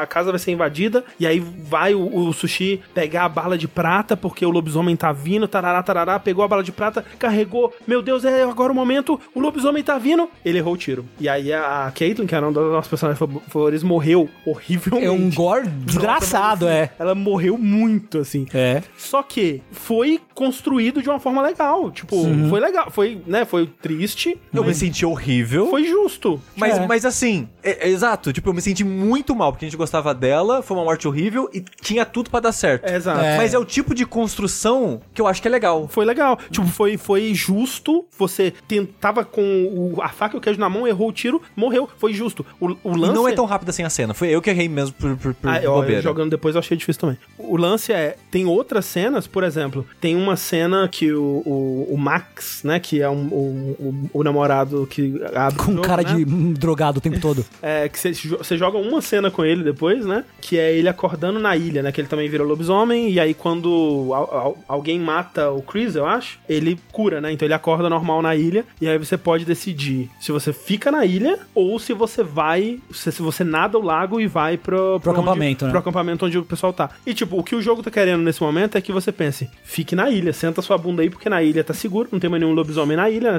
Foi, né? Você era o lobisomem da ilha, então tá, tá curado, tá seguro. Fica na ilha que é seguro, você vai sobreviver. O que também poderia ser, a galera tá precisando de você lá. Então, o meu raciocínio foi esse, Exato. assim. Tipo, é. se você não for. Eu consigo muito ver, ver, tipo, se você não for pra lá, vai ter uma cena que ela tá quase morrendo e você chega e salva, e se você não for pra lá, não vai acontecer. Foi, foi o que eu pensei, porque Exato. nesse ponto da história só tem mais um lobisomem. Que, é, na verdade, dois, Dois, né? A é. criança e o branco. E eu pensei, qual que é a chance do único lobisomem que a gente sabia na hora tiver aqui? Qual que é a chance? Não, não é tanta chance assim. Eu a e, e minha- por isso que eu falei pra ele atravessar. Que eu achei que ele poderia ajudar. Porque a gente tava ficando desfalcado. Ele morre na travessia. Não, instantaneamente. Como assim? Tipo, ele, ele chega na margem, o lobisomem morreu. É, aí corta a cena. Eu achei que ele morria afogado. Não, não, não. Corta a cena pra dentro da casa, o lobisomem tá dentro da casa. Então, tipo, o lobisomem deu teletransporte ali só por conveniência pra matar ele, sabe? Não, e e- eu achei caído E isso. é, é muito caído porque, como eu disse, eles não te dão informação suficiente pra, pra tomar essa decisão. Tipo, tudo bem, a gente sabe que a ilha é segura, mas, né, todo mundo aqui pensou, putz, ele, ele precisa, o pessoal tá precisando de ajuda, o pessoal É, tá, ou- tá morrendo ali. Ou tipo, ah, ele tá sozinho aqui, ele tá mais em perigo. Ele tá tal- sozinho. Talvez, não Também, sei. É. Mas, mas assim, o que eu quero dizer é, podia o jogo, sei lá, quando ele tá nadando, uma cutscene de um barulho ele vê um negócio passando assim no mato, aí você continuar ou voltar. Aí, tipo, putz, ok, agora o jogo tá me mostrando que talvez tenha perigo pra onde eu tô indo. Aí você volta e morre também. É, Isso. Não, tipo, então, e, e a cena que você falou, que é a, a mais emblemática disso pra mim, pra gente aqui, que tava jogando, e tudo bem. A gente tava conversando e tal, então atrapalha. Mas, Mas, mas eu reassisti depois, André. É muito zoado, porque é uma cena que tem a, a, a Laura, né? Ela tá com a espingarda na mão, ela chega perto da cela que tem um lobisomem, né? Ela tá querendo matar o lobisomem master, ela acha que é o lobisomem master que tá lá na, na jaula, e na verdade é o Nick. E ela vai chegando perto assim, começa a olhar e devagarzinho levantando a, a espingarda. Aí corta essa cena pro ponto de vista é, Do do, Ryan, né? do Ryan, é, do é. Ryan e do Jacob, e, e eles, ah meu Deus, o que, que ela tá fazendo? Ah meu Deus do céu, E não mostra ela. e não mostra ela, tipo, a- aí dá uma, uma, uma seleção é, com timer, assim, impedir ela ou não impedir ela. Só que você não sabe o que ela tá fazendo, porque a câmera tá focando nos dois e impedir ou não. Aí a gente não impediu, ela deu um tiro no cara e morreu. E detalhe, isso que o André falou que é, ah, ela tá andando na direção, na verdade ela dá um passo enquanto a câmera foca nos dois conversando. É. Então ela nunca é o foco da câmera ou do assunto, da, da Mas pera, coisa. ela não podia ter matado o lobisomem? Não. Idealmente não. esse Realmente lobisomem não, Porque é. esse, é- esse é um lobisomem que a gente queria salvar. É- era, um do- era um dos adolescentes. que virou lobisomem. É. Ah, Mas se você. Ele fica lá na jaula, então. Se você... É, aí você depois consegue mais salvar tarde, depois. Você consegue Ah, libertar tá, ele. É. Pensei que se você não impedisse ela, o lobisomem sol- soltava dali e matava todo mundo. E essa é uma cena que me parece que parece que faltou tempo, sabe? É. Polimento Parece. nela pra deixar claras as intenções do que Sim, tá sim, acontecendo. Sim, pelo menos é um jogo, dá pra mudar isso fácil. Não precisa chamar os atores pra refilmar. Cara, sem contar aquela cena patética da Caitlyn caindo em cima dos pneus. Não, aquilo lá. não Aquilo ali, é- aquilo ali é. é Não, que, ali- que você tá, caralho. Ali não tinha dublê pra fazer a captura de movimento, eles fizeram Não. na mão mesmo. E aí. Caralho, não tem Aí não faz física, a não, cena, tem, né? não tem nada ali. Não, é incrível. Oh, não, mas assim, E aquele lugar todo não faz sentido. É, não, é, É. muito bizarro, né? Porque vai pra lá pra pegar a peça, no final, ah, não vamos pegar a peça, não, vamos embora. E aí não serviu pra nada. É. Não, e, e assim, eu, eu- jogando depois e vendo, né, o que que leva a cada decisão, né? Tem um personagem que é um, um dos nossos favoritos também, que era o Dylan, que tem uma cena bizarra, bizarra, assim, que ele fala, putz, só o, o, o lobisomem soltou o cabo do telhado, aí ele põe uma mãozão assim, sei lá onde, não dá pra ver, é uma cena muito É, mal é, feita. é, é, Eu que joguei de novo com a Thalissa depois e dá pra ver o cabo. Quando ele fala, nossa, o lobisomem puxou o cabo, dá pra ver o cabo subindo aos poucos na, na, na Mas que parede. cabo é? Como que o lobisomem soltou o cabo? E como Eu- que ele ia eu colocar de volta, entendeu? Tipo, Não, é o cabo que liga a antena ou a caixa de som do lado de fora a uma máquina. Mas, mas- mas então, mas se o lobisomem soltou o cabo, ele soltou o quê? Desplugou ele puxou assim? o cabo com tudo. Ah, bom, enfim. Mas ele põe uma mãozão lá, o lobisomem morde a mão dele, você tem que decepar a mão dele com a motosserra Ou com uma espingarda. ou com a espingarda. E, e- e é meio que o, o, o rumo normal é ele perder a mão, né? Só que, tipo, o jogo cagou pra isso. Porque na cena seguinte, ele tá com o, com o toquinho enfaixado e, tipo, tamo aí de boa, né, gente?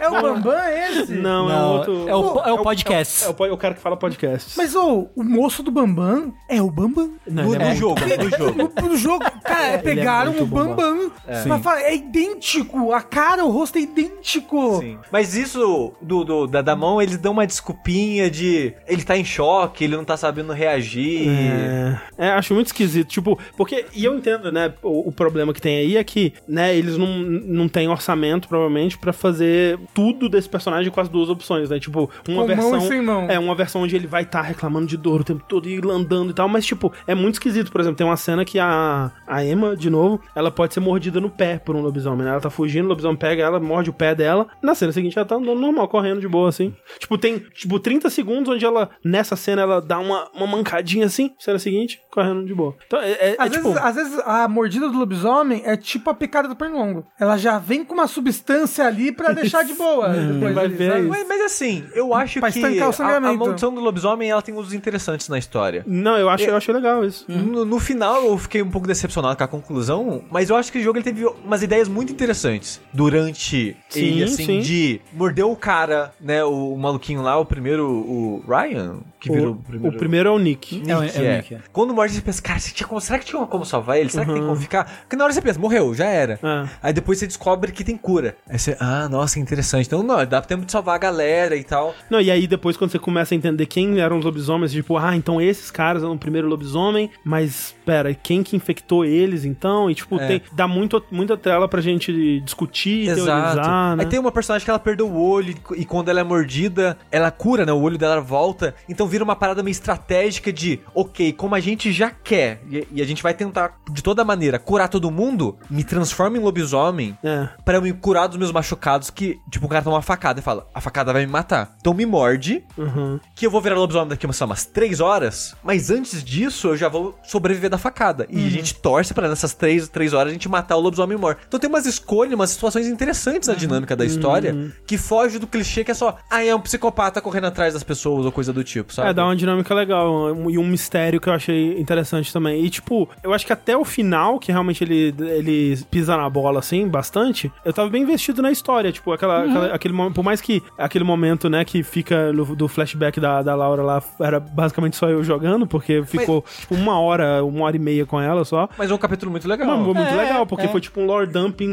explicando o que aconteceu até ali e tal, o tempo que eles passaram presos e tudo. E aquela coisa, tipo, eu vi muita gente falando, nossa, que, que jogo mal escrito e tudo mais. Pro que ele quer fazer e ele sabe o que ele quer fazer, Exato. ele tá tentando replicar algo específico. Eu acho que ele faz muito bem o que ele tá tentando Eu fazer. acho também. E, e tem aquilo também, né? A gente, 2022, esse jogo não te deixa escolher o idioma da legenda separado do idioma Isso do é de áudio. fuder, né? Isso. Caralho, é verdade, vocês. Vocês jogaram ele todo dublado. Sim. Como foi a experiência do dublado? Então, Incrível. Foi, foi bem legal porque a gente tava jogando Em é, galera. em galera É. e, e zoando. Mas assim, a dublagem é péssima. Péssima. E, assim, eu não culpo os atores. Não, de forma alguma, não culpa Porque os atores. parece que é tipo, a fala é podcasts, e é isso, e a pessoa tinha que falar podcasts, por exemplo, sabe? Parece que não tinha um contexto. Não, tinha Não dire- tinha. não teve direção de dublagem. E não né? tem, porque qu- quem não sabe como é, é, jogos desse tipo são dublados, as pessoas, os dubladores, os atores, eles geralmente, na maioria, 99% dos casos, eles não veem um frame do jogo. Tipo, eles têm na tela a, a onda sonora do áudio original e eles têm que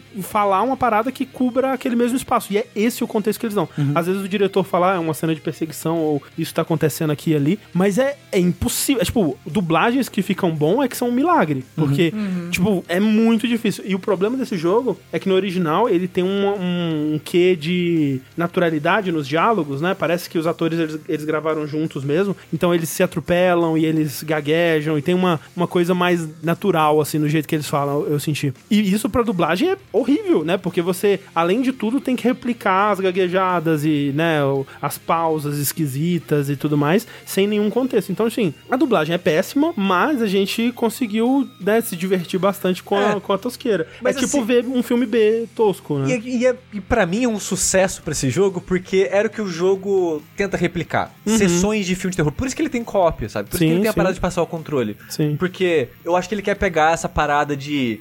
Até mesmo muito de adolescente, né? De reunir pra assistir filme de terror. Não sei vocês, mas na minha adolescência.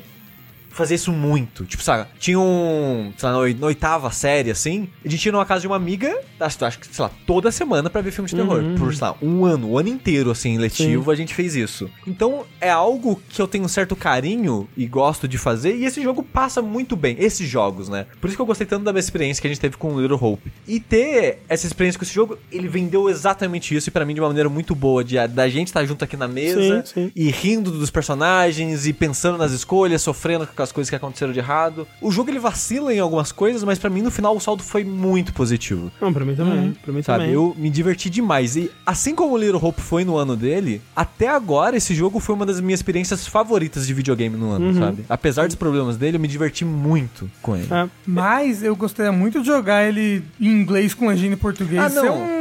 É melhor. É, então. Mas ao mesmo não, tempo. tipo, o pessoal tá falando que tem como jogar com legenda em português de Portugal. Talvez no PC. No, no Ah. console que a gente tava jogando, não tinha como.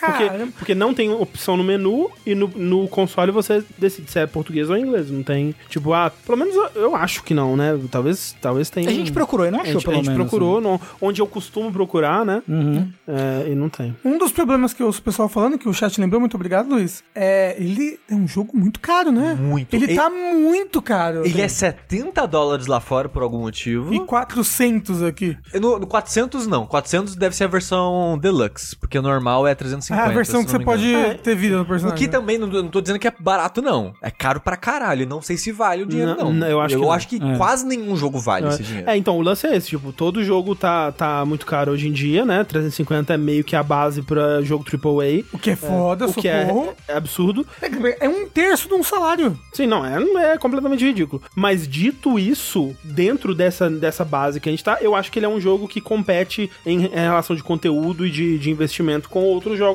que estão custando 350 reais. Tipo, pra terminar ele vai ser umas 9, 10 horas, assim, né? É, então eu acho que ele tem essa a, a duração que outros, né, outros jogos desse tipo é, espera-se que tenha, né? E, né, ele é muito bem feito, você vê que ele tem muito investimento, né, e tal. Então ele é, ele é um, um AAA que tá custando o que AAAs custam. A, com a conversão aqui pro Brasil é, é ridículo, né? É completamente risível.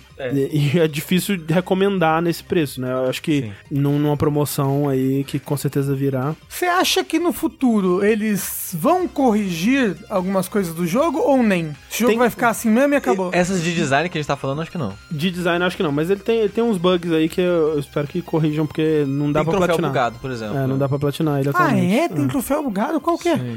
É o troféu de nunca usar a ajuda da véia. Tem uma... Sempre tem um, um, um velho entre, as, entre os, os capítulos que te ajuda, né? Te dá um. Sabe? Nesses jogos. No... Nesse jogo sempre tem um velho que no te jogo ajuda. massa, É. sim. No, no Until Dawn era, o, era o, aquele ator lá, o. Sempre tem um velho que te ajuda. É, no, no, no Dark, Dark Pictures é o cara da biblioteca. Ah, e ele te ajuda? É, Sim, ele, ele te, dá ele te dá uma- uns. você vê uns Ah, videozinhos assim do futuro. Ah, E nesse tem uma, Uma atriz véia. do Twin Peaks que, se você acha umas cartas de tarô, ela deixa você assistir meio que uma, uma breve cutscenezinha que pode contextualizar algumas escolhas pra você.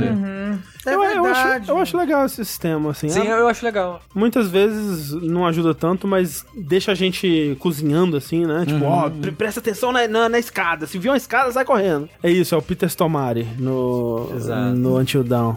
É, e nesse é a mulher do Twin Peaks, né? É uma atriz do Twin A Peaks, a mãe mãe da do- Laura Palmer. Isso. Putz, é bem lembrado. O, Peter Stormare tá excelente no Till Down, Não, né? ele é maravilhoso, Porra. maravilhoso. Eu gostei muito. Gostei também. Só acho dificílimo de recomendar com- porque vocês falaram. E nem é por causa dos defeitos do jogo, porque eu acho que pra mim no final solta positivo. Só não vale 350 reais porque o que vale 350 reais hoje em dia? É, eu acho que mesmo com os defeitos é o saldo positivo, mas os são frustrantes, assim. é, Você tem que juntar oito amigos, como se estivesse no cinema. E aí cada um dá uma parte do dinheiro. Olha, é uma Compra a versão física e depois revende. Isso. Ou isso, ou isso. É verdade, ó, o Jib Invader falou, não falamos do romance do Dylan e do Ryan. É, a gente tem o Ryan, ele é um personagem que ele é bissexual, então ele consegue, você consegue fazer romancezinhos é, dele com...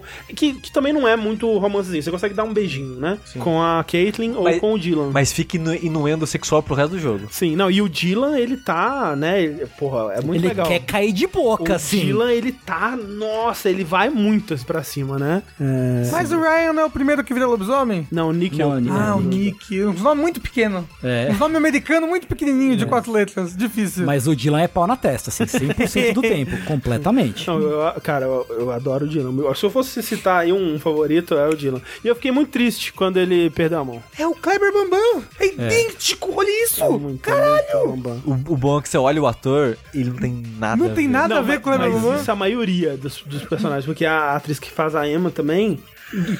Surpresa, na vida real ela é bonita. né? E no jogo ela é esquisitíssima, assim. Porque o, o, o que parece que a dificuldade técnica que tá acontecendo nesse jogo é a língua. Se você reparar, eles não conseguem. é, tipo, o personagem ele tá às vezes abrindo a, a boca pra caralho pra falar, mas a língua tá, tá parada. Não tem bola de, de ping-pong pra pôr na língua, André. Exato, é muito capturar. difícil de capturar. Então, por exemplo, a Emma falando, ela é uma atriz que ela tem uma boca muito grande, né? E ela gesticula bastante com a boca. Aí você vê muito que a língua dela tá parada e é muito esquisito.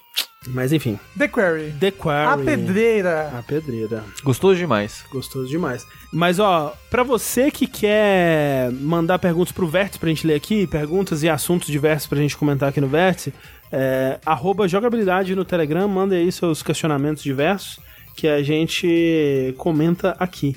Por exemplo, o Maurício mandou, e o Giant Bomb André e Sushi? Eu não vejo desde que mudei pra São Paulo. Como vocês fazem? Desde que Se- mudou pra São Paulo? Seguiram acompanhando os antigos membros em seus novos podcasts ou continuam acompanhando o Jet Bomb? Ou vocês se alternam conforme assuntos de interesse? Comecei a acompanhar recentemente, estou nos podcasts a partir de 2015.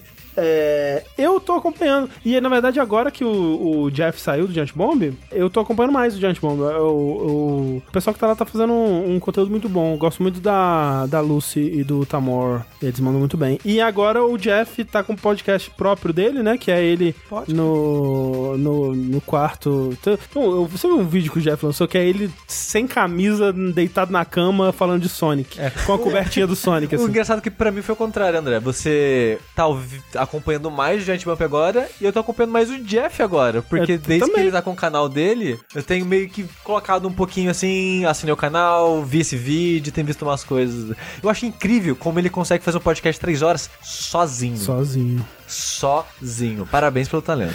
Mas eu acho muito engraçado, né? Que a pessoa, quando ela vai ficando. O velho, o velho é tudo igual. O velho é um- uma receita, né? A gente, inclusive, tá indo pra esse caminho. Mas é, o velho, ele. ele conta as mesmas histórias, né? Então é o, o É, Jeff- nossa, é a gente demais então, porra. É o Mas Jeff no- ele que tá nisso há muito Exato. mais tempo Não, que a gente. Ele começa a falar assim do cara do Saturn que morreu, aí ele já começa a contar que ele foi no, no programa dos Estados Unidos que quando lançou o Dreamcast, e aí conta a mesma história que ele já contou 400 vezes no podcast. O, o público é, é, sempre- diferente. Não, Gente, o, pu- o o público é público sou eu que vou ouvir essa história quantas vezes ele quiser contar, e tá tudo ótimo. né? É, mas o Giant Bomb é curioso isso, e eu já comentei sobre coisas parecidas muitas, múltiplas vezes.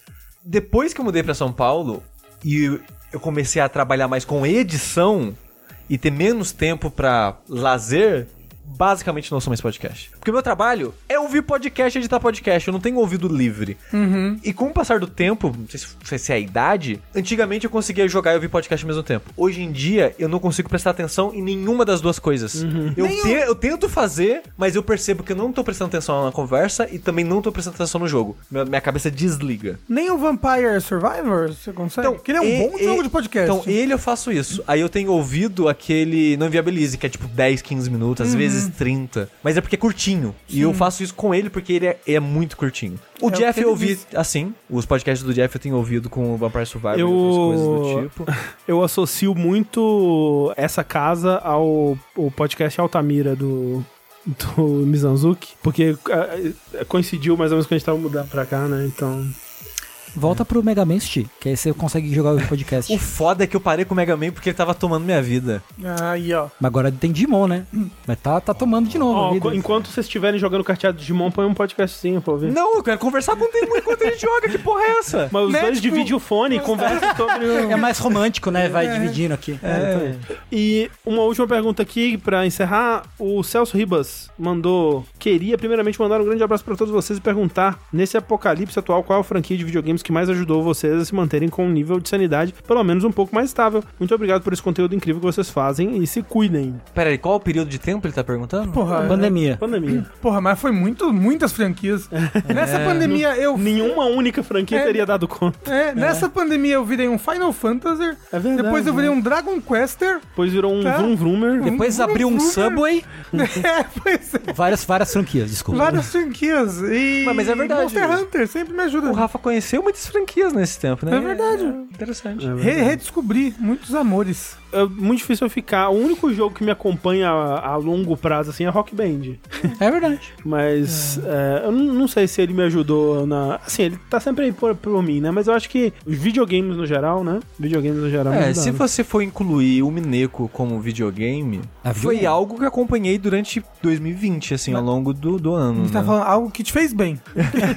Mas é algo que, que fazia o dia, sabe? De, Sim. da Thalissa chegar, a gente jantar junto, lendo o Mineco e conversar depois sobre o que aconteceu, esse tipo de coisa. E, e é engraçado que pra videogame eu não, eu, não, eu não tive muito isso de usar pra escapar do- da, da, da atenção da época ou coisa do tipo. Eu tive mais com coisas pra assistir. Fall Guys, realmente, foi um jogo nessa pandemia É pra mim. Jogando até agora. Inclusive, Fall Guys, gente, agora é free to play, veio com temporada nova e tá muito legal. Infelizmente ele tem coisas de free to play agora, mas é sempre só visual, né? É, mas tá uma delícia de jogar Fall Guys. Tá muito legal essas novas. Eles rebalancearam várias coisas, tipo... Agora quando você tá jogando jogos solo, nunca mais vem fase de time. sabe? De dividir em três times. Blá, blá. Sei, Agora sei. aquelas fases só vêm quando você tá jogando no modo time. E, é- e aí o seu time é só você e as pessoas são no seu time. Você e mais três, né? Tipo, que nem eu jogo com a Clarice, com o Pelux. Então, algo, pô, um jogo que eu queria muito que você jogasse com a gente, André. Fall Guys. Que você já tem instalado. Você também pode instalar. Tem. Esse é o passo. Sushi eu já fa- falei pra ele, ele falou que não. Eu não- eu não tem gosto que de Fall Guys. Tem que chamar pra jogar jogo bom, né? Mas Fall Guys é maravilhoso. Fall Guys é muito bom. Ó, eu joguei e não gostei, então já tá. Não, mas é tenta mais uma vez com, tenta mais uma vez com a galera que você vai curtir. Mas Então, é, de verdade. É, que, é, realmente, o Fall Guys ele não é um jogo bom, mas com, Não, com o ele é pessoal, bom. ele, ele, é, ele é bom porque, tipo, você não precisa pensar. Então você tá lá conversando com seus amigos. É tipo Borderlands. Mas o. Mas o- Fall Guys é muito bom. Eu jogo, eu jogo sozinho, assim, eu acordo de manhã, jogo um Fall Guyzinho. Que bom, eu É fico muito feliz. gostoso, gente. Joga em Fall Guys. feliz. O importante é se divertir. É verdade, mas instala em Fall Guys pra jogar comigo, pronto. Mentira, eu não, não acho o Fall Guys ruim, não. Mas eu acho que eu já joguei o bastante. Não, mas porque tem temporada nova. Mas, ó, eu quero saber: tiraram a fase do ovo? Sim, Duvido. porque ela é uma fase de time, então ela só aparece quando é de equipe, então não tem mais. Ué, mas você não- a gente não ia jogar de equipe? Não, mas mesmo quando a gente joga de equipe, a gente pode jogar o modo solo, que... Cada um por si. É, Entendi, que é cada um entendi. por si. Entendi. Exato. E você, tem o Final Fantasy? Final Fantasy, não tem jeito não. Fantasy. Final Fantasy eu vou- foi o meu companheiro. Meu companheirinho de, de pandemia foi o Fifinha, né? Seu todinho, né? Tem jeito não. É o Le- Fifinha. Lembraram bem ali, né? O, o- não é de videogame, mas Critical Role pra mim, né? Assisti É, a segunda campanha. Foi tudo na pandemia. Segunda campanha, primeira, primeira, campanha. né? É. Agora eu tô quase em dia. Eu perdi uns episódios aí, mas eu tô quase em dia com a terceira. E já, eu e Clarice já estamos no episódio 20 da segunda. Ah, ela tá vendo com você agora. A gente tá vendo junto. Pode crer. Ah, uma coisa que eu fiz basicamente durante a pandemia foi começar One Piece. É verdade. Que agora eu já tô em Punk Hazard. Porra. Ah, é verdade, eu li, One Piece, li muito One Piece durante a pandemia. É verdade. Ó, aí, ó. Inclusive eu tô quase em dia de novo com o mangá de One Ô, louco. Pô, É isto. Muito obrigado a todo mundo que participou, que assistiu. RIP, antigo vértice. Uhum. Vem aí o novo vértice. Não vai ser tão diferente assim. Fazer um pouco diferente. Um pouco diferente. E dito isso, até a próxima, gente. Uma boa noite e até mais. Eu sou o André Campos. Eu sou o Digimon, não sei. eu sou pop, pop no lanchinho. Eu sou o Podcasts. Podcast. Tchau, tchau, gente. Valeu.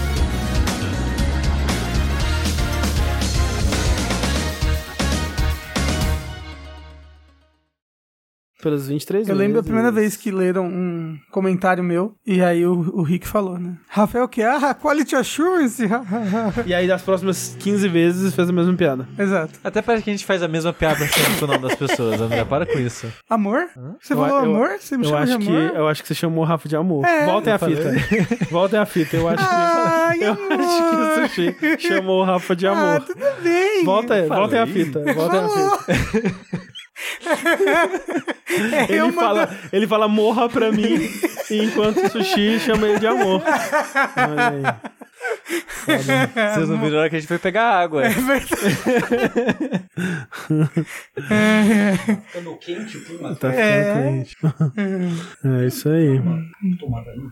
Dos mesmos criadores de Morra, Só André. o USB aí. Ah, não, tem uma tomada livre aqui, ó, do- perto do lado da gata. Mo- morra é o contrário de amor, com dois R's.